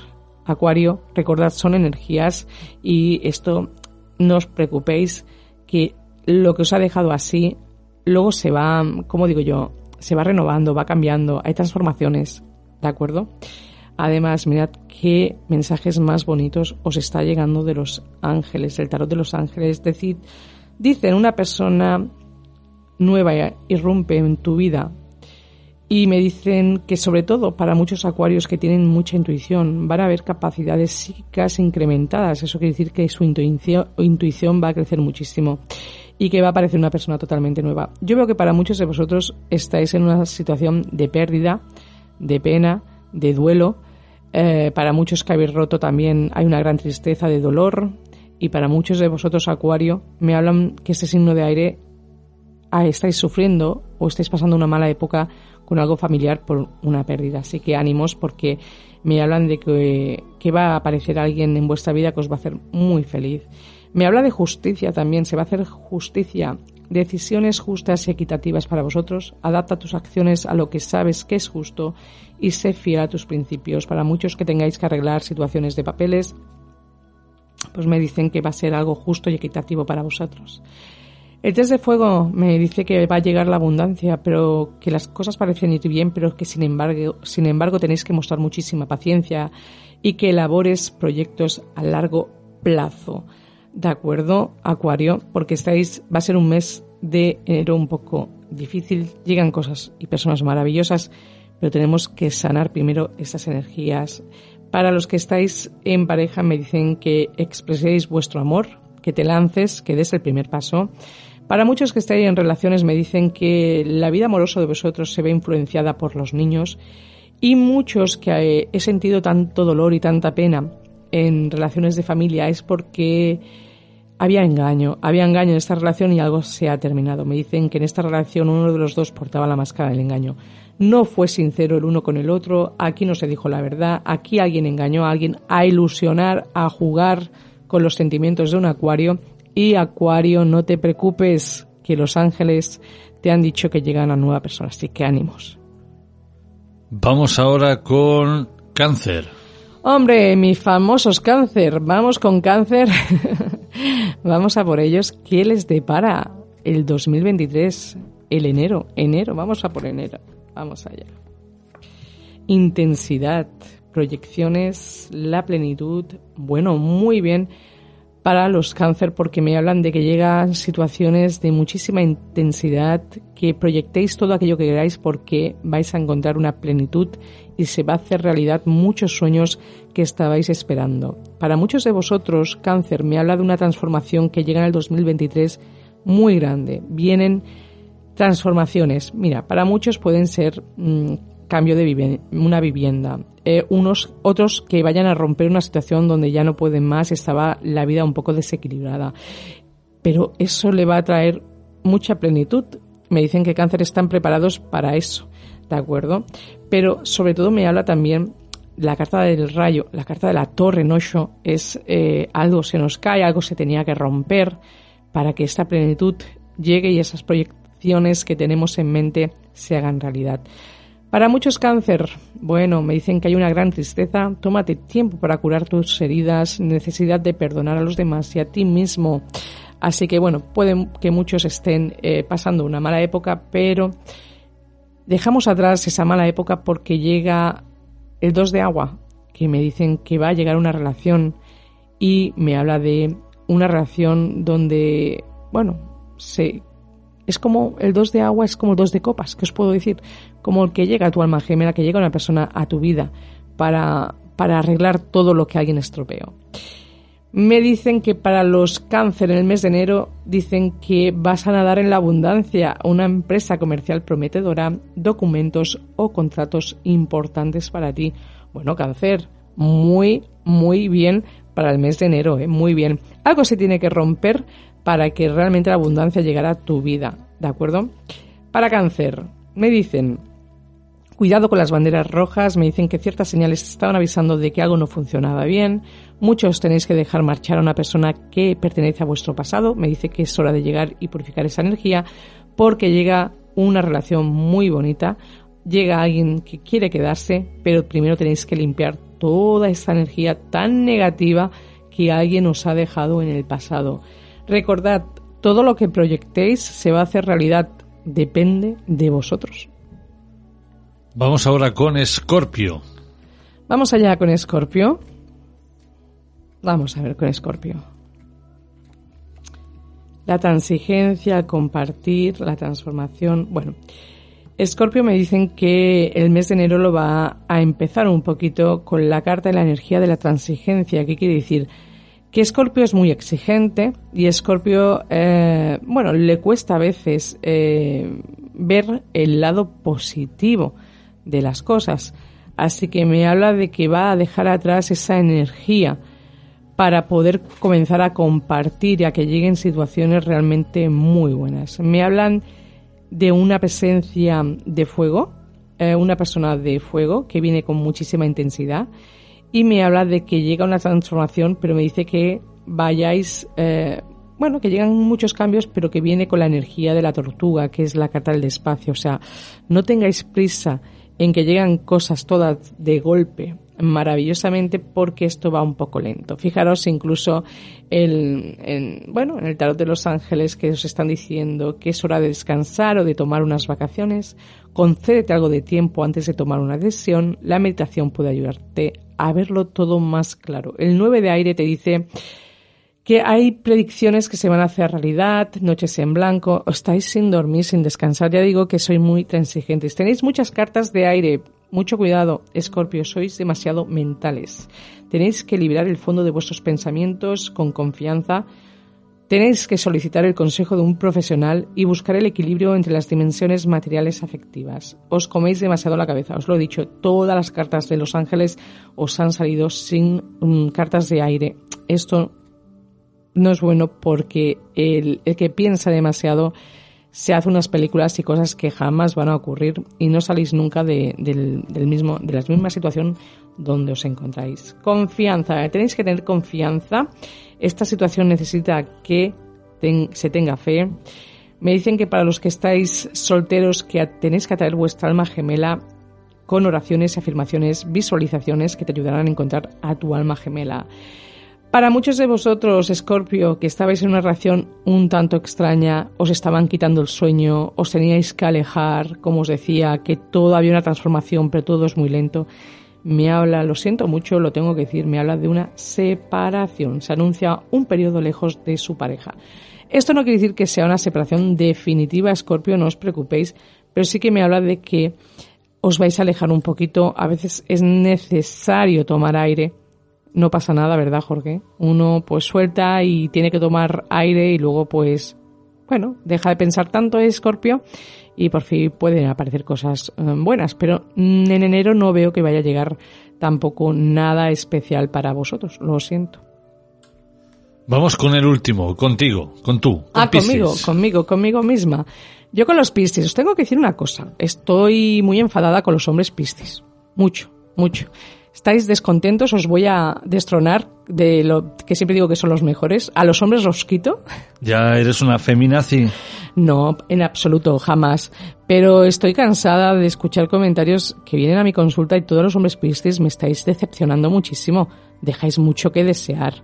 No me gustan las personas que no son transparentes. Y si algo tenemos los piscis es que lo somos. Tenemos nuestros defectos, sí, pero los hombres muy mal. Os pongo un cero y estoy muy enfadada con vosotros, que lo sepáis. Vamos allá, me he justo. Es que tenía que decirlo. Bueno, ¿veis? Piscis. Ay, ay, por Dios, ¿cómo está Piscis? Va a empezar el mes de enero diciendo que tenga confianza en soltar algo que le está perjudicando muchísimo. Hay una parte muy mental de Piscis que me dicen que se siente dividido y que este mes de, de enero va a ser para que suelte cosas y que no se reprima tanto.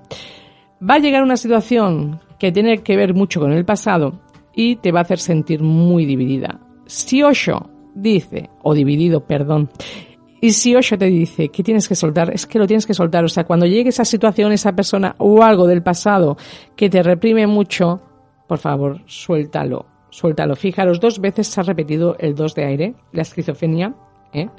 y el 2 de aire en el tarot de los ángeles. Incapacidad o falta de diligencia para tomar una decisión, enfrentarse a un callejón también sin salida, negar la existencia de un problema. Me dicen que debéis desplegar vuestras alas y emprender el vuelo. No te subestimes, afirma la independencia y tu creatividad. Sois personas muy creativas y tenéis que manifestarlo. Me dicen que tienes que confiar en vuestra intuición. Eh, llegan situaciones maravillosas para vosotros en vuestra vida. Me dicen que también aquí hay capacidades psíquicas muy incrementadas ya que está la reina de agua y que llega incluso, bueno, que vais a llegar a, los que estáis en pareja o estáis en una relación, pues me dicen que vuestras relaciones alcanzan un nuevo estadio, o sea que muy bien para los que estáis en, en pareja, no dejáis que nada o nadie del pasado os interrumpa, os deje como os, os está dejando con el dos de espadas, con la esquizofrenia, y que hay que soltar, siempre el pasado hay que soltarlo. Venga, ocúpese de sus problemas familiares, luna de miel, finanzas y trabajo. Para Piscis me habla de que su vida amorosa mejorará cuando sane cosas con su familia, ya que tiene que sanar muchas cosas. Para muchos Piscis me habla de que va a haber una luna de miel con su pareja y que lo aprecie. Y que para otros Piscis me habla mucho de finanzas y trabajo, que están demasiado preocupados por el tema del dinero y que se puede ver pues puede pasar por un mal momento por culpa de, esos problemas financieros. Así que Piscis, de verdad que el mes de enero no va a ser. Escorpio y Piscis tal vez sean los peores signos para empezar el mes de, enero. Eh, poneros un poquito las pilas, me voy a incluir, me voy a poner las pilas. Yo voy a escuchar mi ascendente, que como es Leo, veo que me iba bastante mejor, me cojo un poco por ahí, así tengo una lectura más amplia pero mm, hay que soltar. Y Osho Sen dice que cuando hay que soltar es muy listo, es porque cosas negativas están a nuestro alrededor que nos invitan a soltar. Hay un apego al pasado, da igual quién llegue o quién nos vaya a provocar esa situación que hay que dejarlo ir, ¿de acuerdo? Bueno, llegamos al final de Voces del Más Allá, llegamos al final de este año 2022. Y Yolanda, nos escuchamos en el 2023. Formas de contacto. Así es, nos escuchamos, si Dios quiere, en el 2023. Solo decirte que hace dos años que no tengo una semana de vacaciones, que si el 2023 hay alguna consideración por ahí que te dé un poco de pena o algo, no sé. Yo tampoco. Yo tampoco, ¿ves? Es que, es que, bueno, yo, yo encantada de estar por aquí. Aquí nos vemos cada semana a partir de 2023, si Dios no lo permite, eso está claro. Y nada, daros las gracias como siempre por todas las personas que, como dije el otro día, aparecéis en, mi vida. En el 2023 espero que lleguen muchísimas más y mis formas de contacto ya sabéis, mi Instagram, Yolan, no, otra vez iba a dar el antiguo, no. Feliz año nuevo, hacker. Eh, Yolan Marbau, ¿De acuerdo? Esa es mi nombre. Marbu. Marbau, no Marbu. Yolan Marbau. Y para los que queráis consultas conmigo al 647-552-954. Hasta el año que viene. Hasta el año que viene.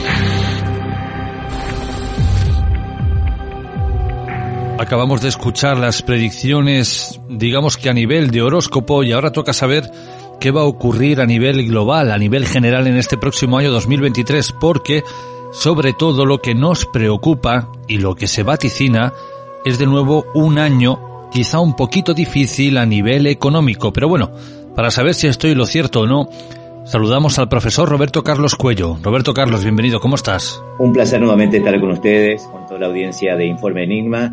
Eh, desde aquí, desde Buenos Aires, Argentina, un gran abrazo, Jorge, para vos y todos los oyentes. Eh, bien lo decís, eh, y claramente las predicciones del 2023 es un año que se enfoca particularmente dentro de lo que es la parte económica. fíjate tú que en el 2023, que comienza con una posición en la Luna con la fase creciente en Tauro, y esto está eh, referido directamente a las cuestiones económicas y financieras, como también eh, una de las cosas claramente que por cuestiones eh, de ciertos movimientos planetarios también es una, demostración que esta luna que está en Tauro va a traer consecuencias emocionales y del cual tenemos que tener un verdadero cuidado al realizar ciertas ingestas de alimentos que deberán ser saludables, todo lo que que puedan ingerir, y, con un alto contenido de nutrientes que contribuyan a una relajación tanto mental, física y espiritual.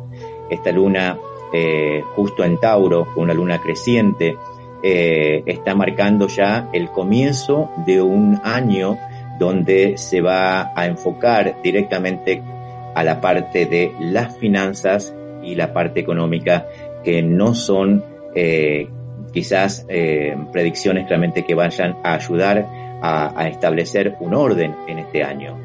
Eh, entonces hay que estar atentos, ser precavidos con las inversiones y tener mucho cuidado en el momento de realizar ya sea un microemprendimiento eh, o todo lo que tenga que ver con movimientos que tiene que ver con la parte del dinero. Te cuento, Jorge, que este es un año donde nuestra necesidad de enfocará directamente en la hiperactividad, porque es un año que trae mucho movimiento, mucha energía.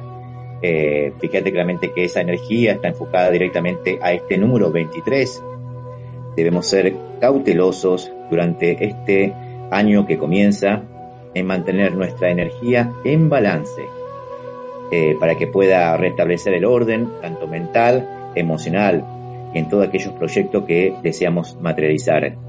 Hay una cuestión que es muy importante para este año, ¿sí? que está marcando este 2023, obviamente que el 23 como número y dígito nos da un 5 y el 5 está asociado directamente a la parte física.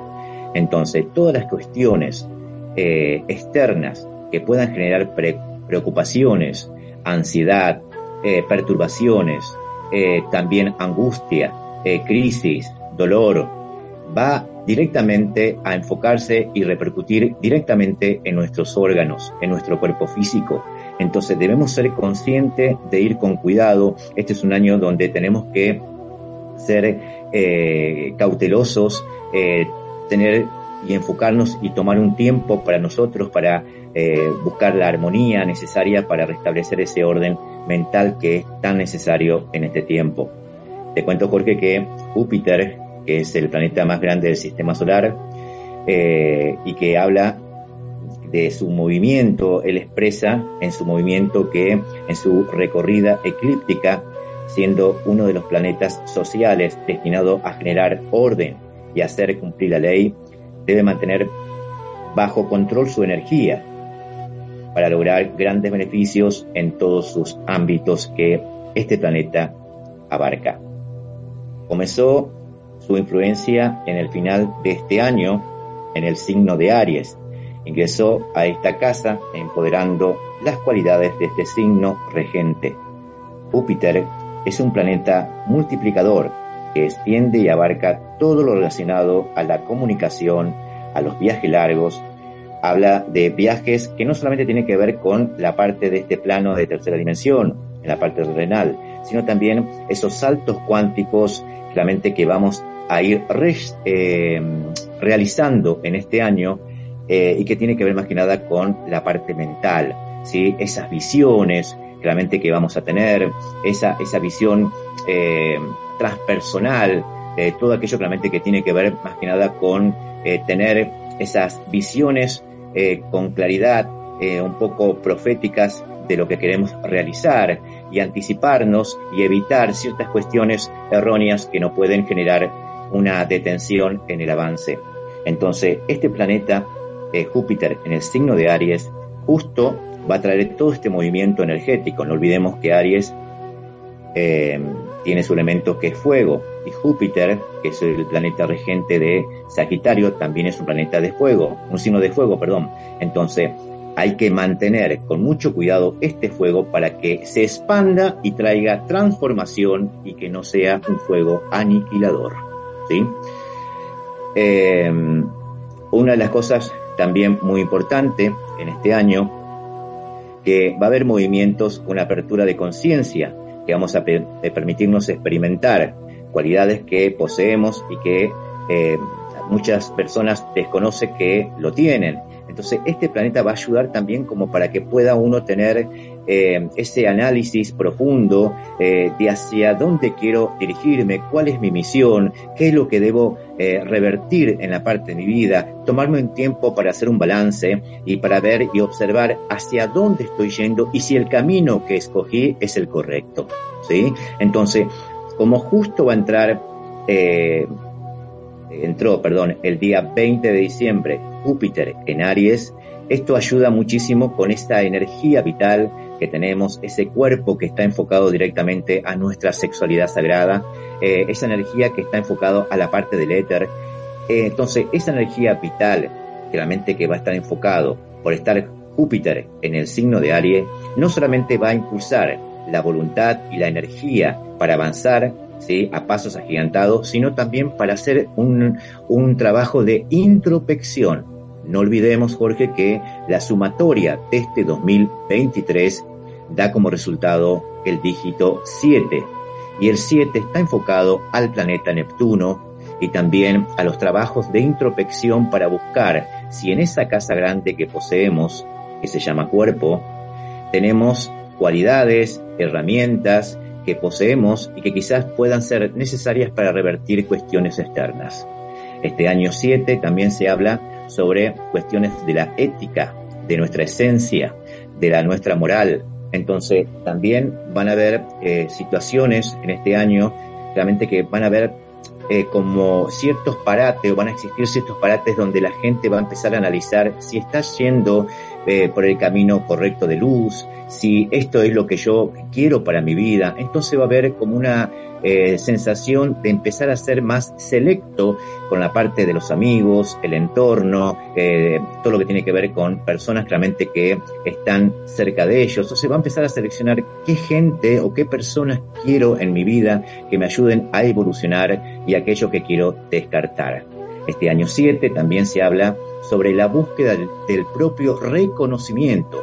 Entonces, para reconocerse a sí mismo, ¿sí? Uno tiene que empezar a hacer un balance entre lo que pienso y lo que siento. Y de esta forma poder alcanzar esa claridad en la devolución verbal que realicemos. No busquemos afuera lo que poseemos adentro.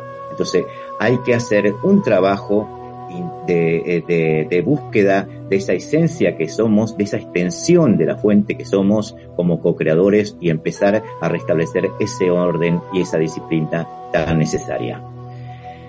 Al ingresar Júpiter el 20 de diciembre, como te lo dije anteriormente, en el signo de Aries, activará la necesidad de una búsqueda interna y externa que nos lleve a promover nuestra vida y a mantener un balance entre lo que pensamos y lo que sentimos.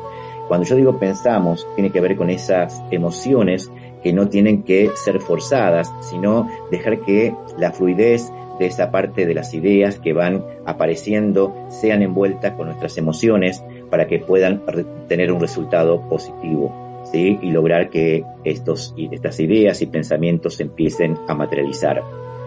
Si logramos este acuerdo en nuestro aspecto de, de la razón y la emoción, evitaremos que el fuego de Aries nos expanda de una forma aniquiladora, sino por el contrario, de manera armónica.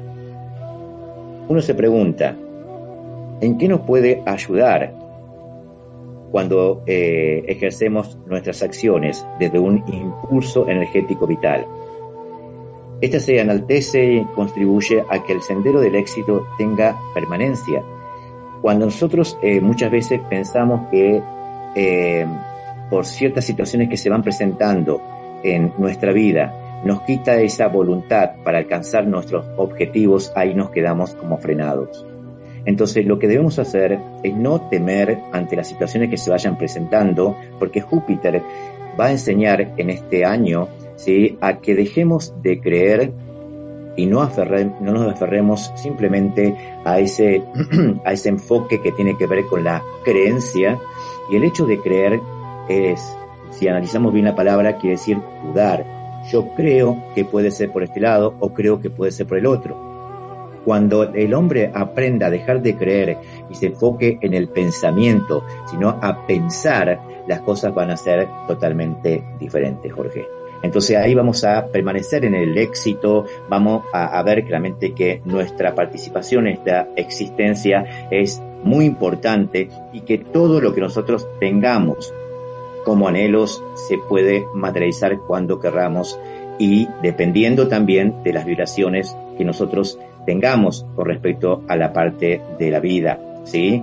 Para que esta vibración sea elevada, como enseña Júpiter justo en el signo de Aries, eh, nos está enseñando claramente que la vibración puede enaltecerse cuando uno empieza a amarse y cuando uno empieza a amarse enciende esa mecha de ese, de ese candelabro, de esa luz plena que, que somos y ahí nos empezamos a conocer.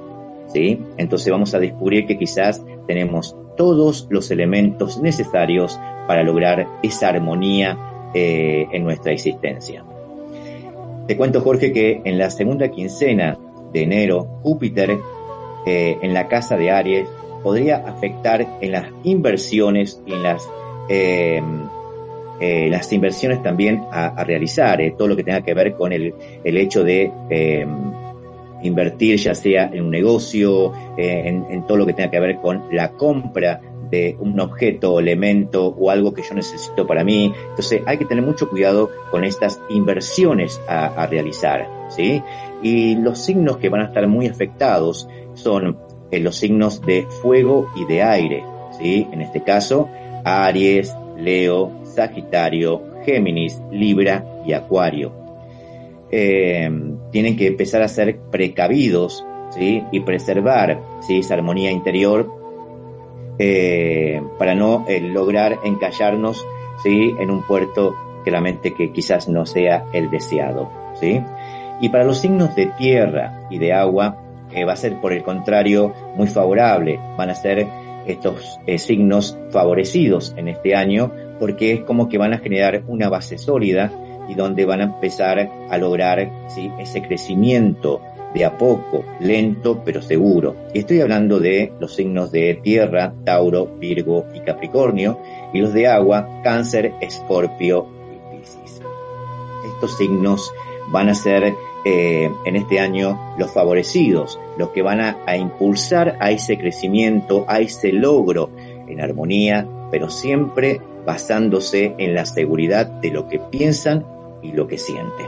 Entonces Júpiter va a reconocer a estos signos y va a ayudarlos y va a beneficiarlos en su crecimiento económico y personal. Los signos de fuego y de tierra tendrán que bajar un poco los decibeles, pensar muy bien, analizar y si es necesario, Jorge, pedir también asesoramiento a personas realmente que tienen mucho conocimiento sobre el área que quieren enfocarse para realizar un, proyecto o un cambio en la parte económica. Debemos ser eh, conscientes también, Jorge, de que la sumatoria de este año 2023 da como resultado vibracional un número 7, como lo dije anteriormente. Y este número 7 nos habla que es preciso y necesario realizar un trabajo de introspección, bajar los decibeles, tomarnos un tiempo para pensar, para hacer un balance, para saber si el camino que hoy estoy tomando, que estoy decidiendo tomar, es el que me va a llevar a, esa, eh, a ese logro eh, a ese eh, alcance de esos anhelos que en años anteriores no pude lograr. A través de esta búsqueda interior se podrá hallar las herramientas necesarias para evitar situaciones conflictivas posibles. Uno de los factores principales de este 2023 es el silencio. ¿sí? Entonces yo les aconsejo a aquellos que tengan la posibilidad de hacer una meditación, hacer un retiro espiritual o, simplemente buscar eh, esa intimidad consigo mismo, ¿sí? para poder conectarse con el universo sería lo más conveniente y favorable. Enero, febrero y la primera semana de marzo, inclusive, serán tiempos de reformas financieras en todo el mundo, en especial aquellos países que se vieron afectados por esta guerra entre Rusia y Ucrania. Guerra que llegará a un acuerdo entre ambas partes. Esta reconciliación, Jorge, se debe a la participación de países que conforman las Naciones Unidas. Estados Unidos se verá afectado financieramente y buscará soluciones desde la política eh, eh, exterior a esta problemática global que en este año 2023 va a generar grandes conflictos. Em, y también donde se verán afectados todos sus negocios que se encuentran comprometidos bajo esta influencia de este año 2023 y por los movimientos planetarios. Por otra parte, tendrá una gran participación en los acuerdos políticos entre Rusia y Ucrania. Esto también va a repercutir en la economía europea, llegando a acuerdos comerciales con China. La suba del petróleo en este 2023 traerá grandes consecuencias a nivel mundial. Estas reformas financieras también afectarán en la, eh, monarquía inglesa, y hablando de la monarquía, ¿sí? Eh, también hay que mm, enfocarse que en este 2023 eh, habrá una nueva pérdida física eh, de gran reconocimiento. ¿sí?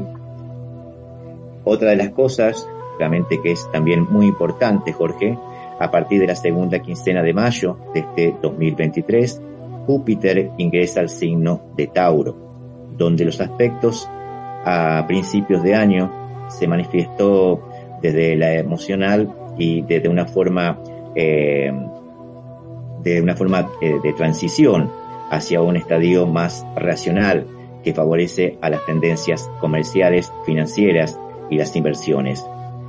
También será auspicioso el intercambio de valores, cierre de contratos y el inicio de nuevos emprendimientos laborales, tanto en pymes que son las pequeñas y medianas empresas, como las grandes también. Una de las situaciones con mayor trascendencia será el tema del sobrecalentamiento global que afectará a muchos países trayendo como consecuencia duras sequías, incendios forestales y, cuantiosas pérdidas de especies de flora y fauna. Eh, el año pasado, Jorge, ya eh, estuvo este mm, estuvimos viendo con claridad estos sucesos y estos acontecimientos claramente que son trágicos ¿sí? para toda la humanidad y que se viene a pasos agigantados. Tenemos que revertir esta forma de pensar, buscar una solución, no pensar egoístamente, porque Júpiter, que es un planeta expansivo, tiene, va a ayudar a nosotros si queremos cambiar esta forma de pensar tan egoica para poder restablecer este orden necesario, porque en realidad estos cambios climáticos tampoco ayudan y favorecen a nuestra relajación mental, eh, activa nuestra psiquis, nos volvemos muy irritables, muy iracundos, muy irascibles. Entonces por cualquier cuestión nos peleamos, nos confrontamos, eh, existen diferencias y que van a ver que muchos países claramente que quizás antes no era notorio estas discusiones, estas situaciones claramente que son, eh, que van a, exaltar la parte social en las agresiones, van a ser muy común hoy de ver. ¿sí? Este 2023, como ese número 23 que da como resultado un 5, está asociado directamente al impulso energético, eh, hay que tener mucho cuidado y pensar antes de reaccionar impulsivamente y de manera ¿sí?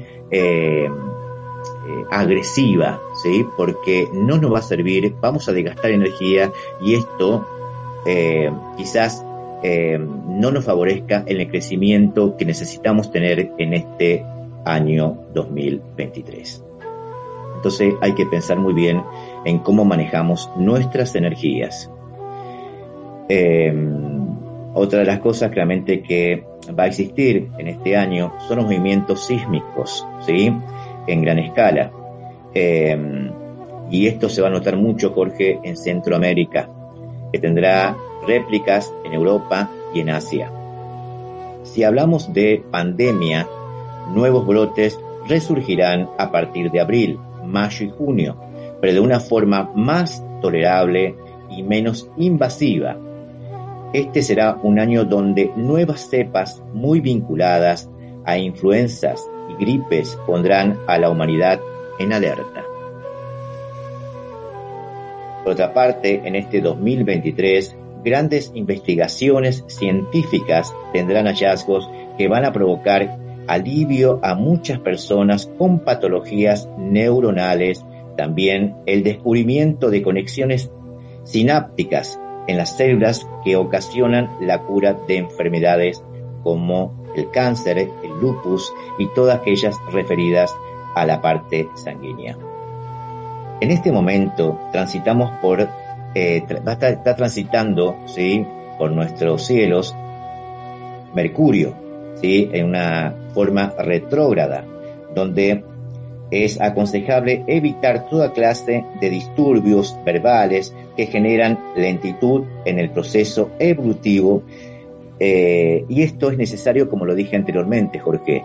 Eh, cuidado cómo nosotros empleamos esta energía de una forma eh, em, exagerada, porque puede generar también que empecemos a, alejarnos de las personas y los vínculos que estábamos acostumbrados a tener y esto puede generar también un gran vacío internamente. Estos contratiempos y, y competencias egoicas que yo siempre digo pueden destabilizar todos acuerdos y reivindicar posibles crisis. Lo mismo ocurrirá a partir de la tercera semana de agosto, donde nuevamente Mercurio entra en retrógrado en el signo de Virgo. Esto podría causar malestar en inversiones, cierre de contratos, de sociedades comerciales y también controversias en los vínculos emocionales. Entonces, mucho cuidado en esa eh, en ese tiempo, en ese mes de agosto, porque justo nuevamente Mercurio entra en, en la posición eh, retrógrada.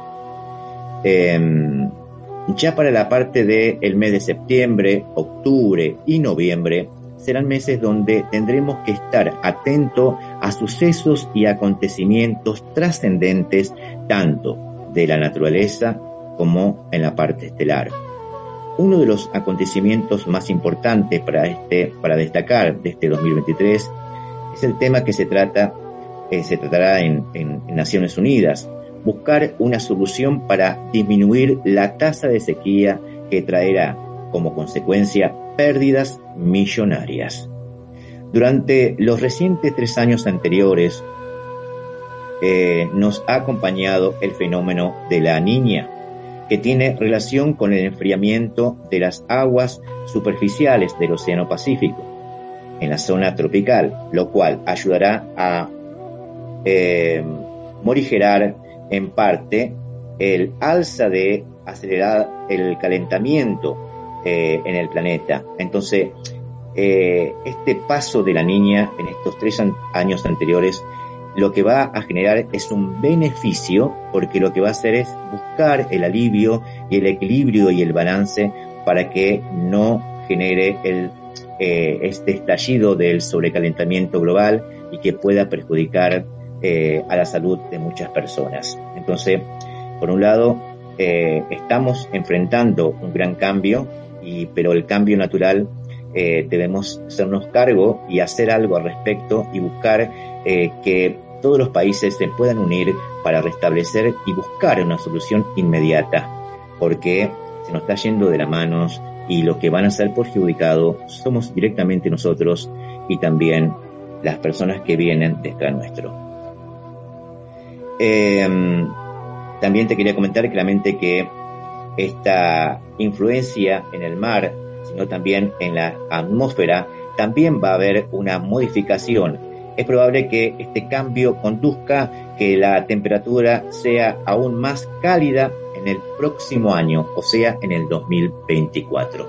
Este año 2023 es un año donde la atmósfera, donde el, sobrecalentamiento global lo que va a hacer es buscar un equilibrio, ¿sí? Gracias a este paso de la niña y a las, y a las consecuencias que ha generado en enfriar las aguas del Océano Pacífico. Entonces esto lo que va a hacer es restablecer una, un, orden.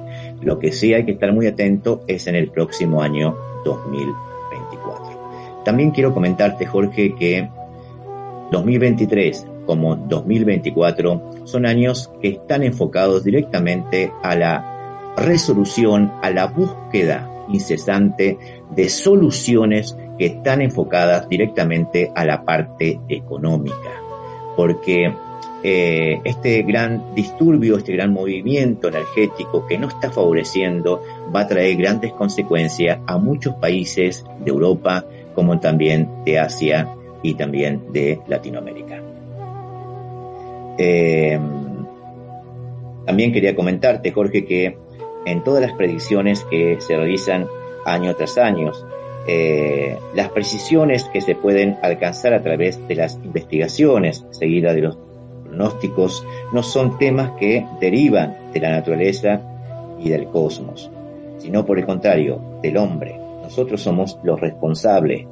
Eh, tenemos que tener cordura, tener un balance, eh, tener un orden y detrás de ese orden encontrar esa disciplina tan necesaria internamente en cada uno para poder unificar con fuerza y cambiar esa conciencia en este plano de tercera dimensión eh, y que pueden evitar grandes catástrofes que afectarían a toda la humanidad.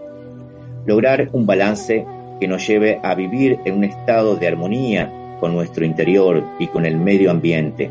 La pregunta es, ¿cómo realizamos ¿sí? o cómo hacemos estos cambios? Yo tengo tres conceptos que serían muy importantes para tomar en cuenta y poder aplicarlo. La primera, ser consciente de nuestros actos y de la existencia de la ley karma, que todo lo que se genera o todo lo que generamos como acción retorna a la fuente, o sea, al lugar de inicio. Este es un año, Jorge, eh, de replanteos en todos los aspectos y de un trabajo interior necesario para cultivar el alma y de esta forma aflorar nuestra esencia espiritual de la que provenimos. Es por eso realmente de que este 2023, Jorge, es necesario este trabajo interno para poder encontrar este balance y enfocarnos de una forma eh, creativa y poder invertir económicamente y hacerlo de una forma correcta, pensando y ser consciente de nuestros actos. No generar estas peleas egoicas que pueden generar grandes eh, guerras eh, de estos infiernos psicológicos que pueden enfrentarnos directamente a situaciones caóticas. Entonces, pensemos, analicemos con la mente y con el corazón y la devolución que sea tan equilibrada que podamos hablar con claridad y ser entendible en el momento de que podamos realizar una acción. Querido Roberto, como siempre ha sido un placer que hayas estado con nosotros para hablarnos de lo que nos depara este próximo año 2023. Pero antes de despedirnos, si alguien quiere ponerse en contacto contigo, ¿cómo puede hacerlo? Puede encontrarme directamente por Instagram, Roberto Carlos Vidente, todo junto, o también eh, llamando a, a mi celular que es más 54 911 5329 7599, dejarme un mensaje por WhatsApp y yo le voy a responder a la brevedad como siempre lo hago. Querido Roberto, un abrazo y hasta la próxima. Bendiciones Jorge, que ten, que comiencen más que nada este año nuevo con grandes bendiciones, eh, colmado de éxitos y siempre con la claridad en nuestra mente y nuestro corazón para mantener con sanidad nuestra alma. Bien, acabamos de despedir al profesor Roberto Carlos Cuello y ahora tocaría dar la bienvenida a Iván Campos para hablar de qué nos depara la economía del año 2023, pero el tiempo se nos acaba, con lo cual si queréis escuchar esa predicción, tendréis que hacerlo a través de nuestra plataforma de mecenas en iVoox. Nosotros volvemos dentro de siete días. Que paséis una muy feliz noche.